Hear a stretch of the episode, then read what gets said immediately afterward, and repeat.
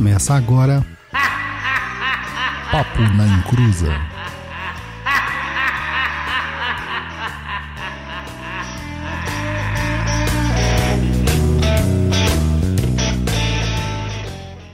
Começou! Aqui é Douglas Rainho, Tataziló Panzo. Estou vendendo ervas que curam e acalmam. Estou vendendo ervas que aliviam e temperam. Que tá, tá o Rapa? É o Rapa. É o Rapa. Fala, meu povo, tudo bem? Boa noite aí, todo mundo que está nos acompanhando. Estamos de volta aí com o Papo na Inclusa, depois de algum tempo aí sem programa, mas estamos aqui. É, programa de número 161, ou seja, 161 programas que já foram ao ar com o tema de Papo na Inclusa. E hoje temos um tema de ervas. Por isso que o Douglas está cantando aí o rapa de ervas que curam e acalmam. É isso mesmo? Você sabe as ervas que curam e acalmam, japonês? Cara, eu só conheço. É, Não é melhor não falar. Suco É de melhor. maracujá.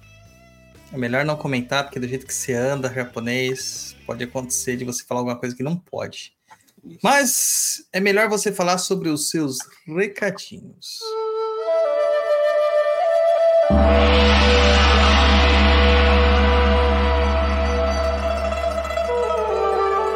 Recados do japonês, né? I'm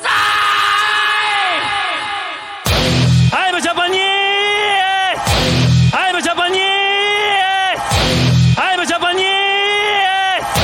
I'm a Japanese! I love Japan! Fala, meu povo, tudo bem? Taravai, Cruzetes aí. Não pula os recadinhos do japonês, porque se você pular, pode correr o risco de levar uma mandinga. O Papo na Cruz aí é o melhor podcast de macumbaria. Isso todos já sabem, mas precisamos de ajuda de vocês para expandir a nossa voz e trazer mais luz ou trevas, depende aí do ponto de vista para o mundo virtual. Nos ajude aí compartilhando os nossos episódios, publicando nos seus stories, indicando para amigos, parentes e os irmãos de terreiro. E só por meio de vocês, queridos ouvintes, que conseguimos quebrar esse mobral espiritual que montaram por aí. Também pedimos sua ajuda aí para o projeto, que o projeto perdure, tá? Você pode ajudar a gente aí lá no Catarse, catarse.me barra ou também pelo Pix, pix.perdido.co.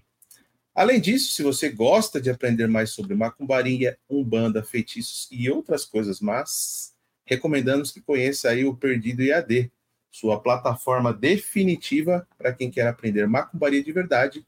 Acesse aí www.perdidoead.com. E para você ficar ligadinho aí em tudo que acontece dentro de toda a plataforma do Perdido em Pensamentos, Papo na Inclusa, segue a gente aí no Instagram, instagram.com.br Papo na Inclusa. Segue lá também o nosso blog aí com muitos textos e vídeos, que é o www.perdido.co. Os nossos cursos que estão disponíveis na plataforma aí, www.perdidoead.com. O TikTok da Discordia, que é arroba Papo na Inclusa. E o nosso e-mail lindo, se você tiver alguma dúvida para ser respondida lá no nosso outro programa, que é o Tá Perdido, que a gente responde os e-mails de vocês. E já tem uma pancada de gente entrando aqui, né? A Tânia, a Tatiane, o Augusto, a Denilson, a Jéssica, o Wakeman, acho que é isso o nome dele, Wakeman, Rafaela, Bruno Célio, Tiago Guedes, o Renê Dalton, Geraldo Divino, enfim, muita gente. Gla Gleiciana Souza, bastante gente, Pai Dudu. Acho que o pessoal está com saudades da gente. Pois é, japonês. Eu acho que vou deixar nessa, nessa fechada aqui mais próximo dos nossos lindos rostinhos. Entendi. Já, antes de começar, deixa eu falar uma coisa aqui. É, você viu aí o disclaimer que eu fiz, né? Uhum. Super gigante. Você até me perguntou por que você fez um disclaimer tão grande? Na verdade, a culpa é tua. né? Minha? deixou- é, que você me deixou preocupado, cara. Tipo assim, eu- mas doutor, a gente vai ter programa hoje? Eu falo, não, não vai. Vai, Dodô, a gente vai ter programa hoje. Falei, não, não vai. Vai, Dodô, vai ter programa hoje. Eu falei assim, não, cara. Daí você falou, porque para mim, você tá deixando os nossos convidados de lado. E não é, né? Para começar, é porque eu tava com muito serviço. Tava cheio de iniciações para fazer, trabalho no terreiro. E fora as atribuições aqui em casa, porque, né? Tá, tá tenso. É... E aí eu queria trazer, né? O Chico tá te dando muito trabalho? Ah, tá, né? É, dá um pouquinho. É, queria trazer aqui para vocês, né, uma situação, né, que as pessoas falaram aí que estão com saudades de temas como Umbanda. Nas caixinhas sempre perguntam, ah, o Papo na Encruza vai voltar a falar sobre Umbanda? E fala que eu não toco mais no assunto porque eu sou o Kimbandeiro agora. E, gente, isso aqui é até verdade em partes. Mas deixa eu contextualizar umas coisas daqui. Desde que, que a Kimbanda entrou na minha vida, eu percebi que a, a Umbanda que eu praticava estava transformada já há algum tempo, antes mesmo da Kimbanda, tá? Só que eu não tinha noção, né? E peguei essa noção depois, quando eu tive esse contato, esse choque da Kimbanda. É, eu vejo que as informações, né, que o Caboclo Rompimato me passa, sempre me passou, é, associadas à sabedoria do vovô Francisco do Congo, iam ainda além do que eu havia sido doutrinado a acreditar como fundamento base, né, onde eu fui feito percebi que havia um movimento para um resgate de um saber esquecido. É, é, claro que eu não me importei muito com isso, pois quem sou eu na fila do pão espiritual. Mas o que acontece é assim: cada vez que o rompimato vinha em terra, ele instituía né, uma nova coisa. Nova, bem entre aspas, tá? Porque eu ficava sempre com uma pulga atrás da orelha dessas coisas novas que ele trazia. É, eu achava que era coisa dos cambones, né? Mal interpretação dos cambones porque eu fico totalmente sem lembranças dentro do processo de incorporação. Mas isso continuou acontecendo, novamente, novamente. Até que o Rompimato, com todas as letras, disse que até a entrada na Kimbanda foi um movimento dele, que era para um propósito importante dentro da minha prática espiritual. E aqui eu friso bem grande, minha prática espiritual. Que ele queria resgatar no terreiro dele, o show de Jorge é dele, a macumba que fora esquecida. Que ele queria contextualizar isso mas que isso não seria algo que se espalharia, pois era uma prática da nossa casa e de quem delas iria se nutrir. Então vocês podem ficar muito tranquilos que eu não vou abrir uma escola de sacerdócio EAD com a nova máxima e o novo evangelho bandista. Muito pelo contrário, eu quero trazer cada vez mais para a Umbanda a visão da macumba, que a Kimbanda foi fiel depositária. É, dessa forma, né, o próprio caboclo me instituiu a voltar com certas práticas que tinham em macumbas antigas que a gente perdeu na Umbanda. Como o oráculo das sete linhas de Umbanda Kimbanda, que ele foi um dos caras que criou, tá? É, o retorno da mão de faca dentro da Umbanda e o retorno de alguns cargos, como o cargo de vigia, só que dessa vez com toda a sua glória e esplendor, ou seja, com todos os irmãozinhos da casa odiando o vigia, e do que Saba. A gente vai falar sobre isso depois. Eu queria que vocês entendessem que a prática de macumba que eu mostro é minha prática pessoal e ninguém precisa concordar com ela. Mas eu me baseio muito em um lastro tradicional, ancestral e espiritual. E como vocês sabem, a palavra do espírito não me basta e eu sempre vou atrás de contextualização histórica e tradicional para a prática. Então não deixarei de falar de Umbanda, nunca, né? Eu só estou expandindo o horizonte um pouquinho para trazer a Umbanda para uma visão da macumba nossa de todo dia. Deu para entender? Entendeu, japonês? Estou esperando a sua concordância, que você é o causador disso. Tá sem áudio, Japa. Eu não sou o causador disso. Eu só alertei que os nossos ouvintes estavam órfãos dos nossos episódios. É, mas, mas não, não é verdade. Não é verdade. Tá?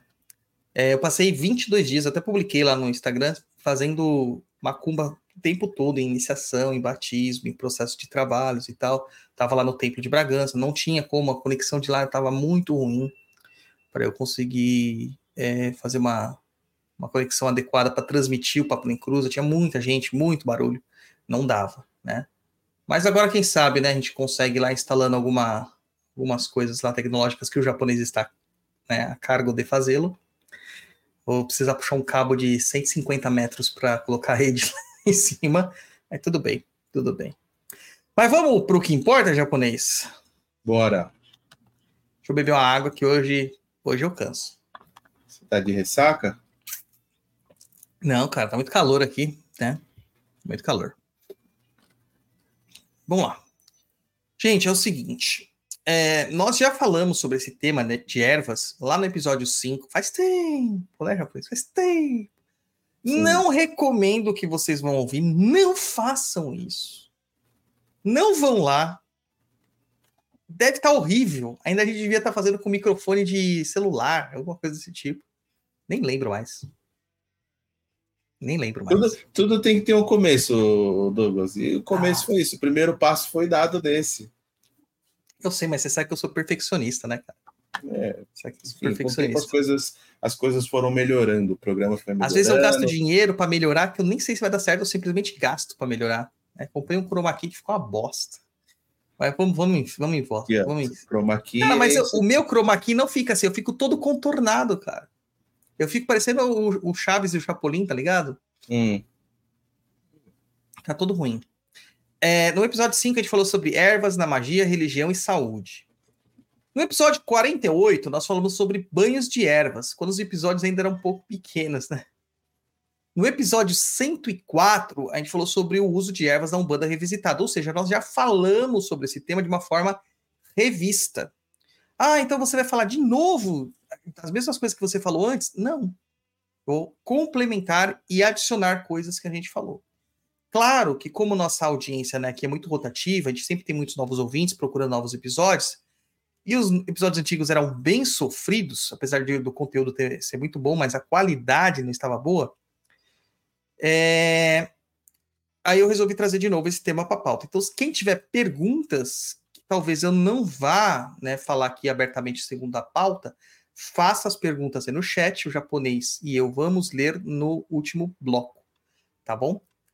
Tem uma outra coisa também que eu queria falar, gente, que eu acho que já passou muito tempo e eu preciso falar isso, eu preciso tirar do meu coração. A galera fala assim: nossa, o programa, o Papa Cruz 2.0 melhorou muito, né? Melhorou, porque a gente focou numa seriedade, mas o programa como um todo amadureceu também. Tá? Então, a gente tem que agradecer aí os nossos ouvintes de sempre que estiveram com a gente desde o primeiro episódio, quando tudo era mato, né? Quando a gente ainda minerava Bitcoin. E agora as coisas estão tão melhor, né, Japão? Você já tá num iate aí, numa mansão, é... Hum. Então é isso aí. Tá? E o outro motivo que eu queria falar desse programa foi porque eu lancei recentemente um livro sobre ervas e que eu acho que é interessante ressaltar aqui, porque a gente, né, através dessas ativações que a gente faz, a gente consegue pagar as contas de casa. Então, quem quiser adquirir meu livro de ervas, vai estar é, disponível o link no, no, nesse episódio. Depois eu vou colocar, depois que sair do, a gente sair do ar. Vai estar no, no, link do episódio lá no perdido.co. É, mas também está lá no Clube de Autores. É só digitar é, o meu nome lá, Douglas Rainho, na pesquisa, que você vai achar todos os meus livros, tá bom? As Ervas na Umbanda, Tradição do Chão de Jorge. Então é isso aí. Tudo falado? Tudo entendido? Japonês, um- você já comprou meu livro, japonês? Não, não comprei. Só, só falar uma coisa. O episódio 5 era o episódio ainda que nós éramos Dark. Que a gente Dark? não mostrava a cara. A gente só ah, é. tinha o áudio. fez- a gente só fez isso depois de um ano, né? É, que a gente não tinha as câmeras abertas, né? Pra gente aparecer É. aqui e mostrar a cara. Mas você lembra por quê? Porque nós não tínhamos banda para transmitir áudio e vídeo ao mesmo vídeo tempo. ao mesmo tempo, sim. Que vida, hein, japonês? Que vida, hein? Vida sofrida. É, muito bom. O pessoal tá falando aqui de outros podcasts e tal, tá falando do CovaCast, CovaCast que é um, um, um podcast irmão aqui do Papo na Encruza, né, que a gente fala lá só sobre Kimbanda e esoterismo, tá, é, ocultismo principalmente, que o último episódio foi muito bom, tá, é, o pessoal tá falando de um outro podcast aqui, que foi um outro cara, não sei do que podcast é esse não, cara, esse cara nunca veio aqui no programa. Bom, enfim, vamos lá. A- as ervas da macumba, né? Vocês sabem que, que todos que nos acompanham, a gente já deixou isso muito claro, que a importância das ervas dentro de um contexto religioso e mágico para todas as religiões afrodiaspóricas é muito, muito importante. Nós chamamos essas religiões afrodiaspóricas de macumbas, né? Então a gente vai falar de candomblé, vai falar de encantaria, a gente vai falar de jurema, a gente vai falar de Umbanda, vai falar de Kimbanda, vai falar de todas as religiões que bebem, né? De culturas indígenas, culturas é, africanas e culturas europeias, nesse amálgama que a gente chama de Brasil. E tem um aforismo lá do Candomblequeto, que eu acho que é muito importante, que diz assim: Coci eu é, coci orixá. Que é sem erva, não tem orixá. Isso é extremamente importante para a gente ressaltar.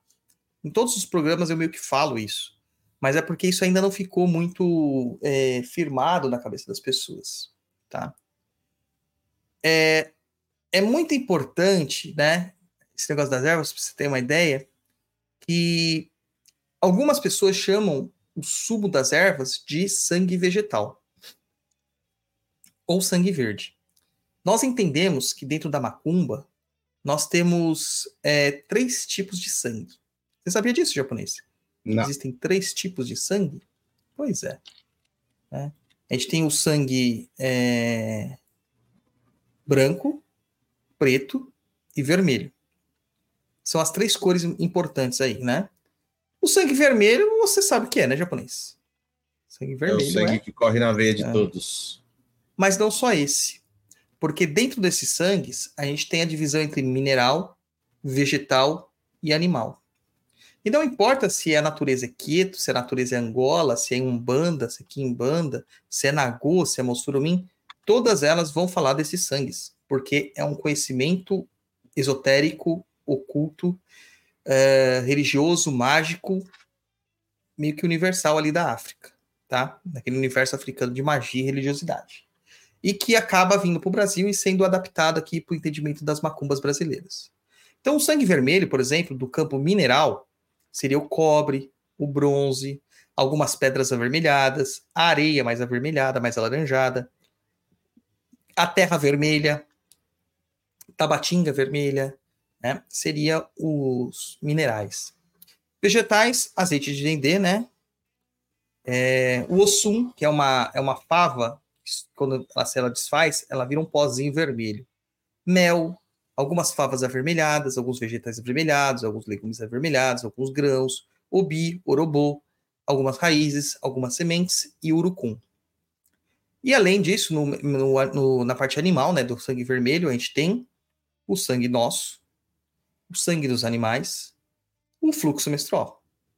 Tudo isso é sangue vermelho, tá? No branco, nós temos no campo mineral sal, giz, prata, chumbo, algumas pedras brancas, areia mais clara, né, aquela areia mais branca, efum, iorossum e a pemba branca. Nos vegetais, temos algumas favas, algumas seivas, o álcool, qualquer bebida alcoólica, mesmo que ela seja amarelada, a banha de ori, as bebidas brancas, os legumes brancos. E no animal, saliva, sêmen, e o sangue do ibim. Ibim é o caracol de Oxalá, tá? Que é aquele plasma que sai, aquela gosma da lesma do caracol que sai. É isso é considerado sangue animal. E que fez carinha feia, por que japonês? O mesmo é nojento. É o lesma é, mas esse é o caracol, é o ibim, né? Aquele que tem a casquinha. Não é o africano, é um outro caracol da casquinha branca e que você pega ele é, e você faz sacrifício para orixá, para ele, né? Para Oxalá, o Batalá, o Xaguian, o Xalufã. Os orixás funfun, em geral, acabam recebendo o ibim. E é muito legal porque você não faz com faca, né? Esse, eh, esse sacrifício. Você empurra o bichinho para dentro da casca até espremer ele lá dentro. E aí vai começar a sair aquele sumo dele lá. né? É, e o detalhe é que o cara bom faz isso sem quebrar a casca, porque a casca depois é usada no assentamento, né? E a gente vai ter o, o sangue preto, né? Que é o carvão, no campo mineral, carvão, ferro, algumas pedras pretas e terra preta. O vegetal, sumo de algumas plantas, aí nós entramos aqui, ó, não é sangue verde, é sangue preto. O anil, ah, mas o anil é azul, mas é considerado sangue preto. Carvão vegetal e as cinzas da fogueira. E, an- e no campo animal, a cinza de animais, tá? As cinzas humanas entram aqui, talvez porque nós somos animais, né? Mas nós não trabalhamos com elementos de origem humana, geralmente. Tá?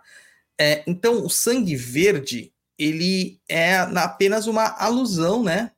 A esse sangue preto. E como ela tem uma importância tão grande, criou-se um- uma categoria de sangue separado aí, só para isso. Tá? Só para isso. Então, é, é importante lembrar disso, porque teve uma, uma, uma, uma polêmica muito tempo atrás, muito tempo, muito tempo atrás, com um cara muito importante do, da cultura afrodiaspórica religiosa, né, que foi o Agenor Miranda. É, e ele falava que o sangue verde, o sangue das ervas, era muito mais importante, mais poderoso do que o sangue vermelho. Claro que meu lado macumbeiro, quimbandeiro, não concorda, né? Mas eu respeito a visão dele e, e respeito a opinião dele. Mas isso é para você ter uma ideia de como é importante, né, cara? Como é importante ter essa questão aí da, das ervas, né? É... Eu fiz japonês, não sei se você se lembra, eu fiz curso livre de naturopatia, depois eu fui fazer uma pós-graduação em naturopatia. E as matérias que eu mais gostava era a matéria de, de fitoterapia e de aromoterapia, que mexiam com plantas. Não sei porquê. Eu adorava essas matérias, né? E eu lembro que uma vez eu estava na sala de aula da, da, da pós-graduação, num sábado de manhã, morrendo de sono. E, e o rompimato colou do meu lado numa aula de aromaterapia, porque eu estava achando tudo muito interessante, mas estava morrendo de sono, né? E ele falou: preste atenção, porque aí tá a chave da magia. Eu falei, como assim, chave da magia no meio de uma aula de naturopatia? Lembrando que eu fui fazer naturopatia, a primeira vez que eu tive contato com a naturopatia foi porque o vovô Francisco, ele virou para mim e falou que seria importante eu entender o ponto de vista científico por trás das coisas que a gente fazia no terreiro. É... E aí eu comecei a prestar atenção no que estava acontecendo na aula com uma, né, com maior exatidão. E aí eu percebi que elas estavam falando sobre os óleos essenciais. Era uma aula de aromaterapia, estava explicando sobre química dos óleos essenciais. E eu prestei atenção nisso aí e percebi que a professora estava explicando sobre a, a, os óleos essenciais, ou óleos voláteis, né? Que a gente chama. E eu achei muito curioso, porque ela estava mostrando um espectro, uma espectrografia, né? Sobre as químicas que tem em uma gota de óleo essencial de rosa damascena. Essa semana mesmo, eu dei aula pro pessoal da, da Kimbanda, né? É, na Kimbanda, às vezes eu dou algumas aulas que a gente chama de oficina de feitiços, para explicar alguns temas, e curiosamente encaixou com o tema desse Papo da Encruza, que era ervas, né? Curiosamente. É, curiosamente, viu, japonês? Foi coincidência. Né? Ninguém sabe de nada. E eu falei sobre isso lá. Mas agora eu tô, eu tô relembrando com mais detalhes. Nem tinha colocado isso na pauta. E ele falou que lá estava o segredo, né, da magia das plantas na química. Então lá, uma gota. Aí a gente foi, eu fui me instruindo, sabendo, sabe quanto que tem num, numa garrafinha, né, num vidrinho de óleo essencial de rosa da macena japonês? Sabe quanto? 3 ml. Normalmente isso custa em volta de uns 800 reais de uma qualidade boa. 3 ml a 800 reais. Caro, né? Caro pra caramba. Você precisa de uma tonelada de pétalas para fazer 3 ml. Caraca. É muita coisa, cara. Entendeu? Então, uma tonelada de pétalas, a gente não consegue nem imaginar, se transforma em 3 ml, uma coisinha assim, nada. Nada a gente considera que mais ou menos tenha 25 a 27 gotas 1 ml. Certo? Vamos arredondar para 30. Então ali teria no máximo 90 gotas.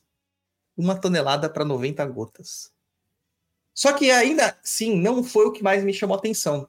Foi que na espectrografia, que espectrografia é o que, que é? É, o, é, uma, é um estudo que se faz de todos os componentes químicos que tem numa substância, né, numa molécula. E na gota do óleo essencial dessa rosa damascena, é, eu não vou lembrar exatamente os números, mas vou chutar aqui, né? E eram números muito altos. Tinha 500, é, é, 500 substâncias. Dessas 500 substâncias, umas 250 eram conhecidas. As outras 250, ninguém sabia. Cara, a ciência no século 21, a gente, a gente vê partículas subatômicas, eles não sabiam o que eram aquelas substâncias, não conseguiam identificar. E o mais curioso, aquelas substâncias, naquela formatação, naquelas mesmas quantidades, estavam em todas as rosas da macena. como se tivesse uma programação, sabe? Realmente uma receita tipo do McDonald's para montar o, o, o Big Mac sobre isso. O que é muito curioso. E aí o Rompimato concluiu lá, depois dessas aulas, falou assim, olha, isso é muito interessante e é, é importante que você preste atenção, porque dentro do extrato das plantas existe uma química, que é a química conhecida pelo ser humano e a química oculta, que o ser humano ainda não sabe, mas vai vir a saber. E é esse, essa, esse pressuposto químico que também transforma em magia. Daí eu vou pegar aqui uma frase da Marvel, né? Que o Thor fala: aquilo que vocês julgam magia, nós chamamos de tecnologia. Né? Então, às vezes, uma civilização tão avançada que ela compreende totalmente aqueles processos ali como processos científicos, que para nós se torna ainda magia, por ser desconhecido. Então você vê como que é importante você prestar atenção às vezes, porque a natureza, cara, é impecável sobre essas coisas, né? E isso deu um boom na minha cabeça. Foi uma coisa que me trouxe é, é, uma visão totalmente diferente sobre as ervas. Tanto que durante muito tempo eu me baseei no estudo das ervas, baseado justamente na sua estrutura molecular. Comecei a estudar algumas semelhanças. Percebi que, por exemplo, rosas, da, rosas tinham é, uma certa quantidade de substâncias que era muito parecida com gerânios. Então, é, a gente poderia substituir né, o, o, óleo de rosa damascena, que é muito caro, por óleos de gerânio, que não é tão mais tão caro, é, mas não tinha a mesma efetividade, não tinha as mesmas questões, mas se aproximava em algumas coisas terapêuticas que a gente precisava. E aí a gente começa a entender o banho de erva, a gente começa a entender as flores, a gente começa a entender porque às vezes a entidade pede para dormir com uma flor que foi dada no terreiro para ela, e etc e tal. Aí nós vamos ter que aliar a parte química, fitoquímica, com a parte também espiritual, quando há o despertar espiritual das potencialidades daquela planta. E aí, nesse caso, para a espiritualidade, como ele tem acesso a esses blocos construtores, que alguns chamam de coisas quânticas, eu não gosto de usar esse termo porque eu tenho formação de exatas, e minha formação de exatas é, é, me dá é, certo ranço de associar tudo a a física quântica, a química quântica, que não tem nada a ver com espiritualidade. É uma outra pegada. Mas os blocos construtores, que na magia nós chamamos de quatro elementos, eles estão presentes em tudo isso. Em tudo isso. E são esses quatro elementos que compõem toda a matéria visível e invisível do universo. Tá? E isso é muito interessante de notar. Então, o espírito ele sabe manipular essas chaves. E através dessa manipulação, ele consegue ativar certas situações dentro uh, das plantas. Então, você não vai precisar mais de uma tonelada japonesa. Você vai precisar de uma rosa. E essa uma rosa vai ter o efeito de uma tonelada, porque ela foi ativada espiritualmente ou magicamente, certo? É, você sabe no DNA lá que a gente tem, acho que, quatro proteínas, né? É bases nitrogenadas, se eu não me engano. A adenina, timina, guanina e citocina. Lembra disso da escola? Não a lembro. TG, a, TG, a TGC.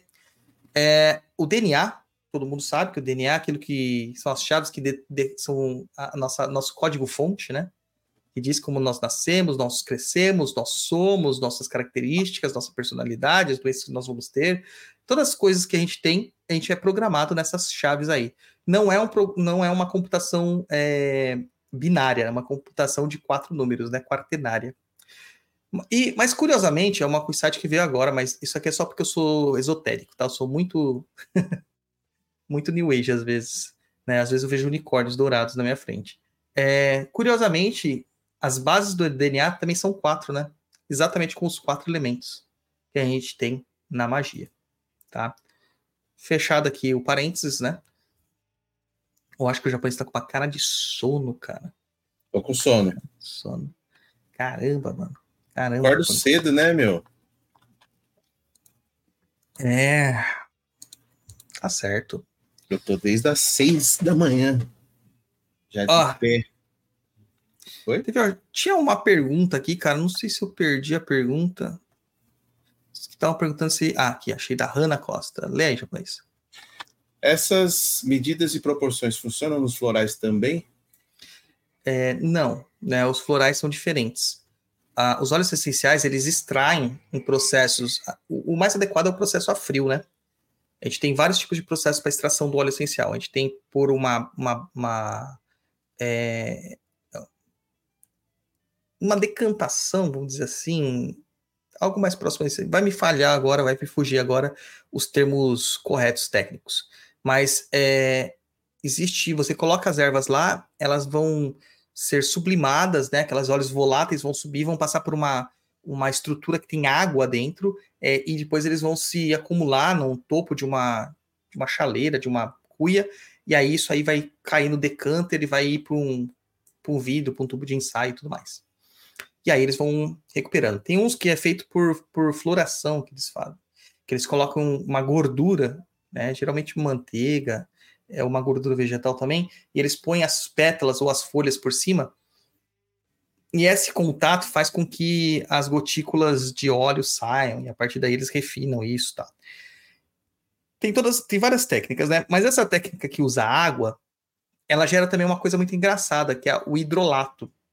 Então, assim, todos os óleos essenciais voláteis, eles passam por essa água. Parte deles fica na água e a impregnação energética também fica na água. E a gente vai ter as águas florais, né? Água de rosas, água de, água de lavanda, etc. E eu até recomendo que vocês comprem, porque ela é extremamente mais barata do que um óleo essencial e ela tem propriedades muito legais também dos óleos essenciais, tá? Nos florais é diferente. O processo do floral é o quê? Você pega as plantas, as ervas, né? E você vai colocar numa bacia de água mineral ou água de, de riacho. Tem um riacho específico, na verdade, na formulação. Só serviria a água daquele lugar. E você coloca lá e deixa ou no sol, ou na lua, ou à sombra. Dependendo da, do floral, tem a sua, a sua fórmula especial. E aí no outro dia você recolhe aquele extrato que ficou. Né? E aí você dilui isso na água também. Então é um processo diferente, tá? Água e brandy, que é o, o conservador dos florais. É diferente o processo. Tá? Então é isso aí, gente. Deu para entender por enquanto? Então vamos continuar. É, nas religiões é tão importante essa questão da, da, das ervas, né? Que na nação Queto e na nação Angola, por exemplo, do Candomblé, a gente vai ter um sacerdote especializado no cultivo, da colhe... no cultivo, na colheita, no despertar e no preparo das ervas. E eles são chamados, respectivamente, de Babalsanin e Tataquissaba. É tão importante ter um assentamento de Ossain, ou Ossanha, né? Um assentamento de Catende, que muitos pais de santo não recebem todas as suas, as suas outorgas enquanto não fazem esses, esses assentamentos ou não recebem essas outorgas por eles mesmos. Tá? Uh, o Baba Sanin é um sacerdote de Ossain ou de Ossanha. Ele é o orixá das folhas e das plantas. Na visão da Angola, né, nós temos o Tataquissaba, que é o sacerdote ou pai das insabas, ou seja, das folhas. Insaba, o termo saba, no quimbundo quer dizer folhas. E ele é um sacerdote de Catende, um inquice, tá? Que cuida das folhas. Seria o Ossain, né? Da, da cultura Queto. Na quimbanda, né, dentro das práticas de quimbanda, as ervas também têm extrema importância, gente, cumprindo vários propósitos aí, sendo usadas em pós, em oferendas, em forrações de, de oferendas, em banhos, em camas de folhas, em bate-folhas, em uma infinidade de situações. Por exemplo, dentro da quimbanda Mossurumim, as ervas são muito importantes, até mais importantes do que muitos fundamentos que a gente tem nela, tá? Sendo que, por exemplo, o omieró e a maionga, que são preparos de ervas, né? Usando ervas, é, na Kimbanda Mussurumim é extremamente importante. Tanto que muitas magias que a gente faz na Kimbanda Mussurumim é banho. Sai um banho, um omieró ou uma maionga. Né? Sai um banho lá para a gente fazer e enviar, que a gente chama de medicina espiritual. A gente analisa as condições energéticas da pessoa, o que, que ela está precisando e formula um banho. E eu nunca vi um banho ser igual ao outro. Às vezes saem as mesmas ervas, mas na hora de você analisar a energia daquele banho, ele é totalmente diferente, cara. Totalmente diferente. E esses banhos, né, são enviados para os clientes e os clientes vão tomando esses banhos, tá? Na Kimbanda Nagô, as ervas também são extremamente importantes. É, talvez não tanto quanto na Mussurumim, mas entenda que na Mussurumim ela é super, hiper, top importante, né? Mas ela na Kimbanda Lagoa é tão importante porque ela está na limpeza, ela está na alimentação dos assentamentos, ela está na prática da feitiçaria e além de várias outras atribuições, tá? E aí na Umbanda, né? Cara, na Umbanda elas também têm importância, muita importância. Mas elas estão sendo esquecidas. Quem que já foi num terreiro de Umbanda, é, acredito que grande parte dos nossos ouvintes já tenham ido no terreiro de Umbanda, e saiu de lá sem uma receitinha. Muita gente. Mas será que é porque não precisava, ou porque as entidades não sabiam, ou porque os médiums não sabiam? Naturalmente, né, como as coisas estão, né, com o processo de urbanização da Umbanda, muitas das questões que foram ligadas às ervas, elas foram se perdendo, cara. Elas foram se perdendo. É... E não só isso, né? A gente podia ter canteiros, né? Não só por causa da urbanização, porque às vezes a gente pode colocar uns vasinhos, pode ter uns canteiros de ervas, né? A gente pode fazer isso. Fora que a gente pode comprar ervas, né? No chão de Jorge, por exemplo, nós temos o infelicidade do chão de Jorge ser no segundo andar. Então não tem terra para a gente plantar.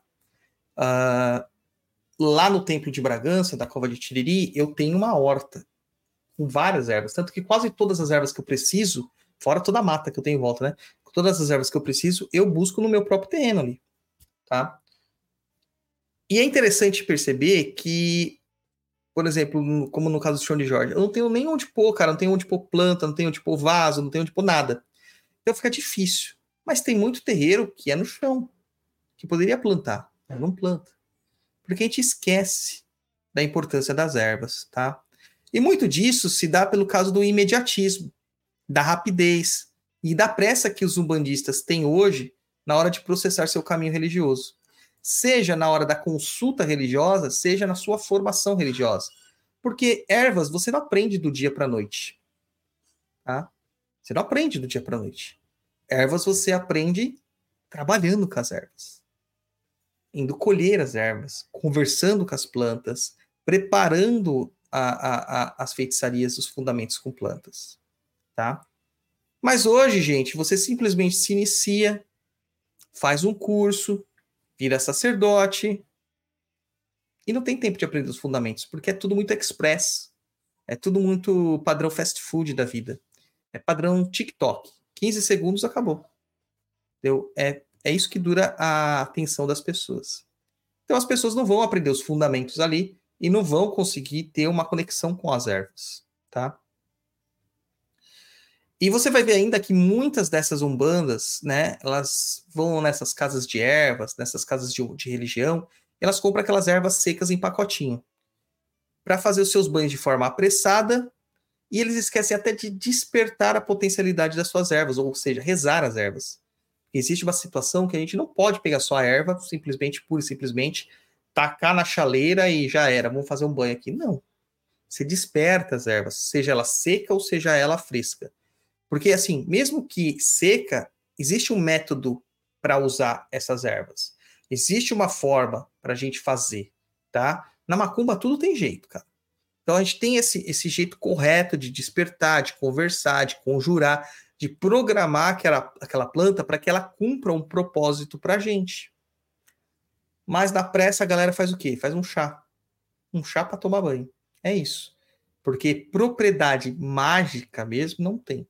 Quantos de vocês, ouvintes, eu tenho certeza, que pega a erva, reza a erva, conversa com a erva, alimenta a erva, para depois preparar a erva? Quantos de vocês, depois de preparar a erva, conjura o banho para o propósito que você quer que o banho tenha? Quantos? Entendeu? Nenhum. Quase aqui que eu, que eu, que eu tenho conhecimento próximo a mim faz isso. Às vezes, nem meus filhos de santo fazem isso, pela pressa que eles têm na vida deles. E, gente, é assim: a gente tem que pensar uma coisa. É, não é porque a casa ensina que isso implica que os filhos de santo vão fazer. Porque muitos dos filhos de santo só estão indo lá por ir. Independente se é a melhor casa do mundo ou a pior casa do mundo. É, Muitos é filhos de santo. tabela? Vão para cumprir tabela, cara. Alguns porque tem medo de perder aquilo que a espiritualidade, a espiritualidade lhes deu, ou de uma perseguição espiritual, mas normalmente é só para estar lá. E olha que a Umbanda, a Umbanda, ela é uma coisa mais leve. É, no caso da minha casa, é de 15 em 15 dias. Tem casas aí que é uma vez por semana, tudo bem, mas é uma vez por semana. Certo? Tem gente que se deixar vai pra balada todo dia. Inclusive, eu acompanho alguns TikToks, alguns Instagrams de algumas pessoas do, do terreiro e eu vejo lá que às vezes a pessoa tá lá quarta, quinta, sexta, tudo na balada. Aí sábado não, sábado tô muito cansado, vai ser difícil o terreiro, chega no terreiro, se for, né? Chega a ter aquela cara de bunda, né? Aquela dificuldade de compreensão, querendo. Acaba a gira, quem logo embora, não ajuda em nada na preparação, acaba a gira, quem logo embora. Aí no domingo tá lá no churrasco e à noite tá na balada. Aí segunda de novo. Mas pro terreiro, nunca. Nunca. Né? Uh... Hashtag fica a dica aí para quem frequenta o CDJ. Fica a dica aí, viu? Cuidado aí com o que vocês vão postar que o Dodô tá de olho. Como diz o. Como, como que era o jargão? Você falou? Exu tá de olho. Exu tá de olho. Cara, eu até tô de olho, mas eu vou te falar, cara, que. Tô cagando às vezes para isso. Sabe? Porque o que acontece? O meu caminho eu meio que já fiz e faço. O caminho dos outros, eles têm que fazer. E aí, se a casa cair para eles, o problema é deles. Que culpa que eu tenho disso? Passei todas as instruções que eu pude passar. O problema é que a gente está numa geração de tantos dedos, de tanta dificuldade de compreensão, de interpretação e de tanto dodóizinho, sabe? As pessoas são muito machucadas, muito sensíveis. É, e não uma sensibilidade boa, uma sensibilidade, sei lá, estranha que qualquer coisa que você chama a atenção deles dentro da prática espiritual, eles vão te acusar de ataques, vão te acusar de grosseria, de assédio moral, de bullying. Né? É complicado, japonês. É complicado. Eu sei que é. E aí o que acontece? Você não tem mais condição de ensinar essa pessoa. Porque para ensinar, você tem que corrigir. E as pessoas não gostam de ser corrigidas dos seus erros. E aí não, não, não, não, não vai, sabe? Não orna. Não dá match. Não tá? engrena. Lê a pergunta que o Geraldo Divino mandou aí para nós. Em Ganga, é, se não for pedir muito, poderia ensinar? Ensinar o quê? Eu acho que é o despertar das ervas, né? Dentro da Umbanda, a gente tem um processo muito simples de despertar. Normalmente, a gente, a gente desparge água nas ervas sejam elas secas ou sejam elas é, elas frescas, nós vamos pegar um pouquinho de água e jogar em cima das ervas ali e vamos conjurar cada uma delas, pedindo para que elas acordem, para que elas despertem as suas potencialidades e que através daquelas potencialidades despertadas que elas possam servir ao seu propósito. Claro que eu estou falando do jeito que eu faço, que tem um jeito né, meio metódico, porque eu sou metódico. Mas você pode falar do jeito que você quiser, tá? Mas você tem que fazer essa programação. É, você pode jogar o, o, seu hálito sobre essa erva, você pode baforar um charuto sobre as ervas, e aí depois preparar o banho. Quando o banho está pronto, você conjura ele, né? Você cruza ele, e o cruzamento não tem nada a ver com questões cristãs. Você cruza, que é um processo mágico, e você põe sua mão em cima do preparado de banho, as duas mãos, e você conjura ali, fala assim: eu quero que esse banho sirva para o propósito de limpeza espiritual, por exemplo né, para que limpe todos os meus campos, todos os meus corpos, todos os meus chakras, que limpe toda a minha mente, meu espírito, minha matéria. E aí você vai falando o que você acha melhor. Mas você está dando a, a, direção de que você quer um banho de limpeza. É, essa é a chave, tá? O resto é acessório, mas essa é a chave, banho de limpeza para você. É isso, gente. É muito simples e as pessoas não fazem. Não fazem, tá? É, Lê essa aqui também. Do Daniel Anderson. Já li um autor defendendo que as ervas têm uma consciência própria e nem precisa de conjuração nossa. Então, é, vamos lá. Né? Todo elemento natural ele tem a sua própria consciência. Dentro da Umbanda, dentro da, na Macumba em geral, nós acreditamos no mundo anímico. o que, que é um mundo anímico? Não é anêmico, viu, o, o, o japonês? É anímico, né? É, onde o ânima, ou seja, a alma, está em tudo. Então, tudo tem alma, tá? A gente diz que cada elemento da natureza tem um encantado. Então, um cristal de quartzo tem o seu encantado. Uma erva, um boldo, tem o seu encantado. Um carvalho tem o seu encantado. Uma cabra tem o seu encantado. Então, tudo tem um encantado, tem uma alma ali por trás daquilo. E a gente convoca esta alma para o trabalho. Tá? Realmente tem algumas questões de ervas que não precisam programar. Ou basta uma programação mental. Mas você precisa estar num nível de capacidade de concentração e capacidade de, de resolução mágica muito, muito grande, cara. O que a maior parte de nós não consegue fazer. Por causa das, das coisas impeditivas da nossa própria mente, né? Nossa mente, às vezes, ela é, vacila. Tenho certeza que alguém aqui já no meio da conjuração já parou e falou assim: putz, esqueci de pagar um boleto, tem que pagar um boleto ali. Putz, esqueci de anotar isso, esqueci de mandar um e-mail, esqueci de mandar um WhatsApp. Tenho certeza, cara. Tenho certeza que isso já aconteceu. Geralmente as empresas me lembram, Luiz, o boleto venceu. Pois é, né? Lembram com, Pô, com né? venceu, ele lutou muito, treinou muito para ele vencer. E então, assim, eles têm realmente as suas próprias consciências, tudo tem. Mas você vai confiar numa consciência externa para algo que você está programando? Eu não confiaria. Não porque você tem que desconfiar desse encantado, que ele vai fazer mal para você, nada disso. É, é, por uma questão de programação e de ética. Né? Você vai ser preguiçoso a esse ponto, desleixado a esse ponto. É melhor fazer uma conjuração básica ali, sem problemas. Tá? Ah, o Marcelo Azevedo falou que ele desperta com gin. Não tem problema, você pode despertar com cachaça, tem gente que desperta com cachaça, não tem problema. Tá? Mas tem um processo de despertar. Na Kimbanda a gente usa muito é, bebida alcoólica, né? Então, na, e na Kimbanda o ritual para despertar é tipo enorme. Tem toda uma tradição para fazer isso. Nossa, é, é grande, cara. Grande. E a gente usa muita erva. Na Umbanda a gente usa três, quatro, cinco, no máximo sete ervas, 21 ervas, quando muito. Eu já fiz preparado de Kimbanda que tinha mais de 40 ervas. Erva pra cacete, cara. Na hora de jogar eu já nem lembrava mais nome de erva. Eu até fiz uma lista para conseguir lembrar. Tá. É, O Danilo falou assim: acredito nos elementais de cada erva. Os elementais é o que nós chamamos de encantados, tá? É a alma da planta. Então, sim, é isso mesmo. Beleza? Mas além de despertar, meu povo, tem uma coisa muito importante que vocês devem lembrar que é o procedimento de colheita das folhas. Como eu disse, as pessoas muitas vezes vão na- no mercado ali, né? Pegam aquelas, aquelas bandejinhas de erva, nem sabe de onde veio. Tudo bem, nossa vida nos impele a fazer isso. Mas aí você, quando chega em casa, você conjura a erva. Mas e quando você vai em busca da erva na mata, né?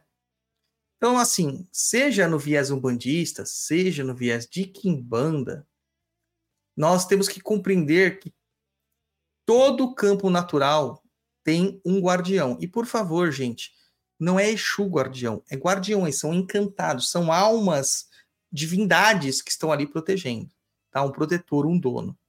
Em alguns casos, na visão da Kimbanda, é um Exu, ele é guardião daquele local, mas não guardião de anjo da guarda que está guardando uma pessoa. Por favor, por amor a Alá, tá? Saibam di- diferenciar. Quando a gente está dentro de um processo de umbanda, nós devemos saudar as forças da mata antes de entrar na mata. Então, quando você chega lá na beira da mata, que a gente chama de boca da mata, né? Você vai saudar quem? Você vai saudar Ogum Rompimato para pedir permissão para que você entre na mata para coletar as ervas que lá estão. Mas também a gente pode deixar um agrado ali, né? Para Oxóssi, ou, se você trabalhar no viés é, angoleiro, Mutalambô ou Mutucalambo. O que acontece é que o Mutalambô, ele é aquele que cuida das matas como um todo, né? E das bordas das matas. O Mutacalambo, ele é quem cuida das matas densas, onde o sol não consegue atingir. Mas, de qualquer forma, é importante saudar essa força do dono das matas e, quando for colher a planta, pagar a Ossain ou catende que gostam de receber fumos picados, farinha de mandioca e marafa. Então, vamos traduzir isso aqui. Eu vou explicar didaticamente para vocês, para que todo mundo amanhã vá lá no post do Papo da Inclus e fale: Papo da Inclus é o melhor podcast do mundo. Tá? Eu quero ver isso, porque vocês vão pouco comentar, tanto no Instagram quanto no YouTube. A gente precisa de comentários, gente, porque isso gera engajamento. É... Além de dar cinco estrelinhas lá no Spotify. Como que você salda a entrada da mata e como você salda qualquer divindade quando você vai fazer alguma coisa? Você vai dar algo em troca para eles. O que que você dá em troca? Você vai dar fumo, cachaça e você pode dar farinha. A quanto? Um saco inteiro? Não, cara, um punhadinho. Então você vai lá na boca da mata, dá um punhadinho de farinha, coloca um punhadinho de fumo picado ali, aquele fumo de cachimbo, ou um, um, um tolete de fumo de rolo, né? E aí você pode jogar cachaça ali em volta. Pega a sua cachaça, pega seu pacotinho de fumo, pega seu pacotinho de, de, de farinha de mandioca, vai lá, vai lá para dentro, faz a mesma coisa na hora que você for pegar cada erva. E aí, cara, você para cada erva que você for pegar, um pouquinho de fumo no pé, um pouquinho de farinha, um pouquinho de cachaça. Retira as folhas pedindo licença para o encantado daquela folha, né, com a permissão de eu sair em outra catente para que você retire aquelas folhas, tá? Eita, eu acho que estourou um transformador aqui perto. Se cair a energia, vocês já sabem, né? É... Isso é o importante para apagar.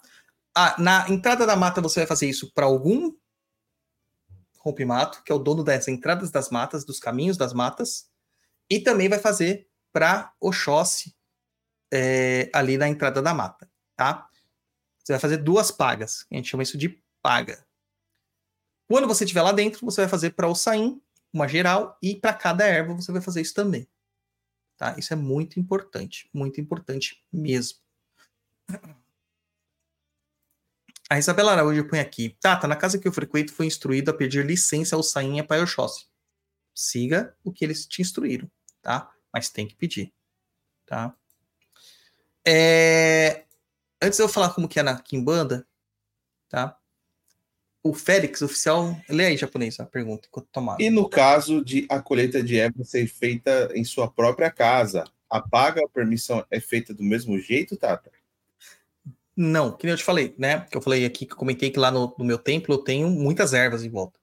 Só que eu faço a paga todo dia, porque o solo lá, quem nutre sou eu, quem aduba sou eu, quem paga água sou eu, sabe? Tudo ali, quem plantou fui eu. Então, é minhas ervas, os encantados, eles sabem que eles são cuidados por mim, então não, eu peço licença, mas eu não preciso fazer pagas, apesar de poder fazer.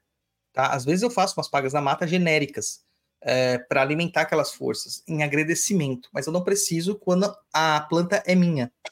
Eu preciso fazer isso quando estou no território de alguém. Tá? É... Leia, japonês. Denilsa Moore. Eu costumo pedir licença para o Saim e para a planta, eu não me sinto bem em realizar a coleta depois das 18. Cara, isso aí depende muito, tá? Tem gente que fala que coletar à noite é ruim. Na verdade, coletar à noite talvez seja até melhor. Porque as ervas, elas também seguem um propósito aí das luas, tá? Então, quando a, a lua está crescente, a seiva sobe para as folhas. Então, você vai ter mais potencialidade para aquela planta. Só que a raiz vai estar tá mais fragilizada, pode ser que ela não cresça novamente. Na lua minguante é o inverso que acontece, né? Então tem pessoas que levam isso em, em, em consideração. Eu não levo, tá? Porque o feiticeiro ele não leva as coisas em consideração a não ser a necessidade, tá? E assim, eu assim, ah, mas se você não leva em necessidade, e se você precisar de uma erva, o que que você, você tem essas coisas no, no a mão, né? Um fumo, uma cachaça e um, e um pouco de farinha? Tenho. Isso é o que se chama sapicuá, que a gente sempre anda com isso. O meu fica aqui atrás da porta, que é uma malinha que eu deixo aqui atrás da porta. Não dá para ver, mas ela tá travada. Mas tem lá, tem charuto, tem fumo picado, tem ataré, eu tenho uma garrafinha de cachaça que eu ponho cachaça, né? Eu sempre levo essas coisas ali comigo, tá? Que é sempre importante. Ah, existem outras pagas. Você pode pagar com moeda, você pode pagar com buzo, você pode pagar plantando uma nova muda, desde que não seja uma planta invasora que vai destruir todas as outras lá dentro. Então é bom analisar a biologia do lugar, né? É, para poder fazer, etc, etc, etc. Tá? É muito bom. Lei japonês. A Heloísa Para quem quer aprender papo na encruza e caminhos do Humaitá. É, o Caminho do Hashtag Maitá Fica a dica. É, o Caminhos do Maitá é o nosso treinamento mágico de sete meses, que está disponível em perdidoead.com. Tá? Eu recomendo todo mundo que tem interesse em aprender magia, que vai lá em perdidoead.com e faça o nosso curso. É, tem o Marcelo Azevedo que fez uma pergunta aqui muito interessante. Ó. Existe erva que só pode ser colhida à noite? Dama da noite. Pode ser, cara. É, Mas tem algumas ervas que sim, que são só colhidas à noite. Mas isso não é muito pela questão da erva, é mais pela entidade que está pedindo a erva ou o propósito da erva. Eu tive que fazer é, um assentamento, por exemplo, de um Exu de trevas. Não vou revelar quem é, claro. Mas eu tive que fazer um assentamento de um Exu que era do reino de trevas. Todas as ervas dele foi colhida à noite, sem iluminação. Só podia ter iluminação da lua e das estrelas. Tá? Então, para você ter uma ideia de como que foi tenso fazer isso aí. Foi bem tenso. Mas tem sim. Então, assim, é, agora no viés, um, no viés da Kimbanda, né? O que, que nós fazemos? Fa- Fazemos os mesmos pagamentos, praticamente. Mas nós vamos saudar o Exu das Matas e a Pombogira Boca da Mata. A gente vai saudar com fumo, com marafo, com velas, com farinha, é, com pimentas. Aí a questão assim da vela, gente. Eu, particularmente, não gosto de pôr vela em ambiente natural. Uma, porque não degrada, que é parafina, a não ser que você usar uma vela de cera de carnaúba, uma vela de, de cera de coco, né? Alguma coisa desse sentido, ou de, de mel, de cera de abelha. Mas é, eu tenho muito receio de pegar fogo na mata. E tem uma coisa que Catende odeia. Catende é o Inquice, né? Que é fogo. Ele só gosta de fogo para fumar e para defumar. Para isso. Tá? E, então, assim, se você é um bandista, você vai pedir licença a algum, beira, algum rompimato e a Oxóssi. E lá, ou Catende. E lá dentro, ou ma, ma, é, Catende não, desculpa. É, Mutacalambo. É, e lá dentro da mata você vai fazer a paga para Ossain ou para Catende. Se você for de Quimbanda, você vai fazer a pedida de entrada na mata pro Exu das Matas e Pombogira Boca da Mata e as pagas para os encantados de cada erva. E aí pode abrir um, um negócio aí, né? Na cabeça de você e falar assim, mas pô, então eu tô ofendendo algum, algum rompimato caso eu eu só saúde o Exu das Matas? Como que você faz, pai Dodô? Porque você é um bandista e quimbandeiro. Cara, eu saúdo naquilo que eu tô virado. Entendeu? Quando eu vou no cemitério virado para Kimbanda, eu vou saudar as forças de Kimbanda. Quando eu tô indo para saudar para das forças de, de Umbanda, eu vou saudar as forças de Umbanda. Tá? Ah, se me der no coração de saudar tudo, eu vou saudar tudo. Porque a macumba é isso. Tá? Você mistura tudo. Tá? Ah, mas é importante entender que essas forças, elas respondem a forças mais superiores. Elas não vão ficar ofendidas porque você saudou o Exu das Matas, mas não saudou algum Beiramar ou algum rompimato. Por que, que eu tô com Beiramar na cabeça? Sei lá. Não saudou algum rompimato. Entendeu? Não vai acontecer isso. Eles se entendem, se compreendem sobre isso, mas você saudou. Essa que é a questão, é importante isso, você saudou. Tá? Então, sempre tenham aí à disposição fumo picado, marafo e um pouquinho de farinha também. É, tem aqueles, aqueles negócios de bebida que a galera, aqueles cantinhos de bebida que a galera enche de cachaça, né? Japonês enche, enche, a gente levava nas festas quando eu era jovem, né? Pra ficar muito louco, né? Ah, japonês, eu vi você bêbado várias vezes. Japonês. Eu não. Vixe, cheio. É, devo ter fotos disso aí Você eu já vi. Eu completamente jamais. loucão, alucinado. Cara, eu lembro de você bêbado japonês, lá em Lagoa Santa. Doidão, mano. Bêbado no de bar. sono, só se pode ser. bar. Aí pode Mano, ser, bêbado de sono. Cara, eu sequei, eu sequei o, a adega do homem lá de tanto vinho que eu tomei. E você que ficou bêbado, mano. Com certeza. Você que ficou doidão. Não sei como aquilo aconteceu até hoje. É é um dos mistérios da humanidade, sabe? Eu fico muito preocupado com isso, porque acho que você foi possuído naquele momento ali.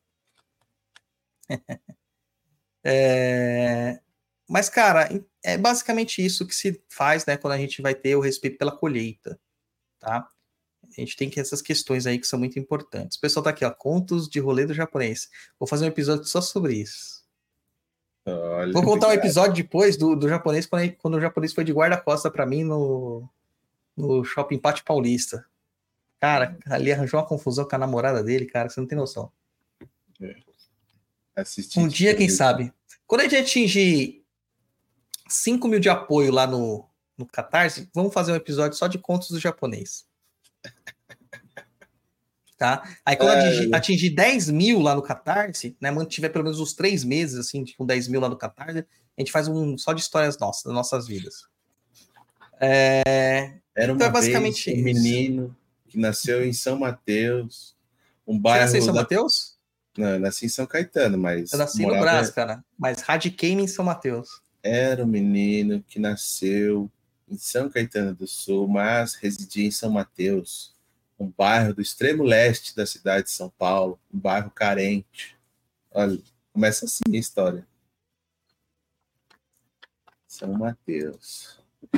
Como diz a música lá, essa é a vida de muitos em São Mateus. O Thiago tá colocando aqui, ó, coisas muito importantes, né? Eu tenho uma bolsinha dessas e comprei um cantil para colocar a pinga. Lá eu deixo canivete para caso precise cortar algo. Sim, nós sempre temos facas, temos outras coisas também, né? Na minha bolsinha eu tenho oráculo, na minha bolsinha eu tenho um caderno de anotações, tenho isqueiro, tem um monte de coisa, cara. Um monte de coisa. Já começaram a rolar uns absurdos no chat aqui, Douglas. Não, não li ainda. Vou ler aí para os comentários. Enquanto isso, eu vou me. O Félix Olhando Oficial. Ontem fiz minha primeira defumação em um local que não a minha casa. Os métodos e procedimentos que já utilizei, além de, da orientação do Preto Velho, vieram do meu tempo de estudos do perdido. Obrigado, Tata.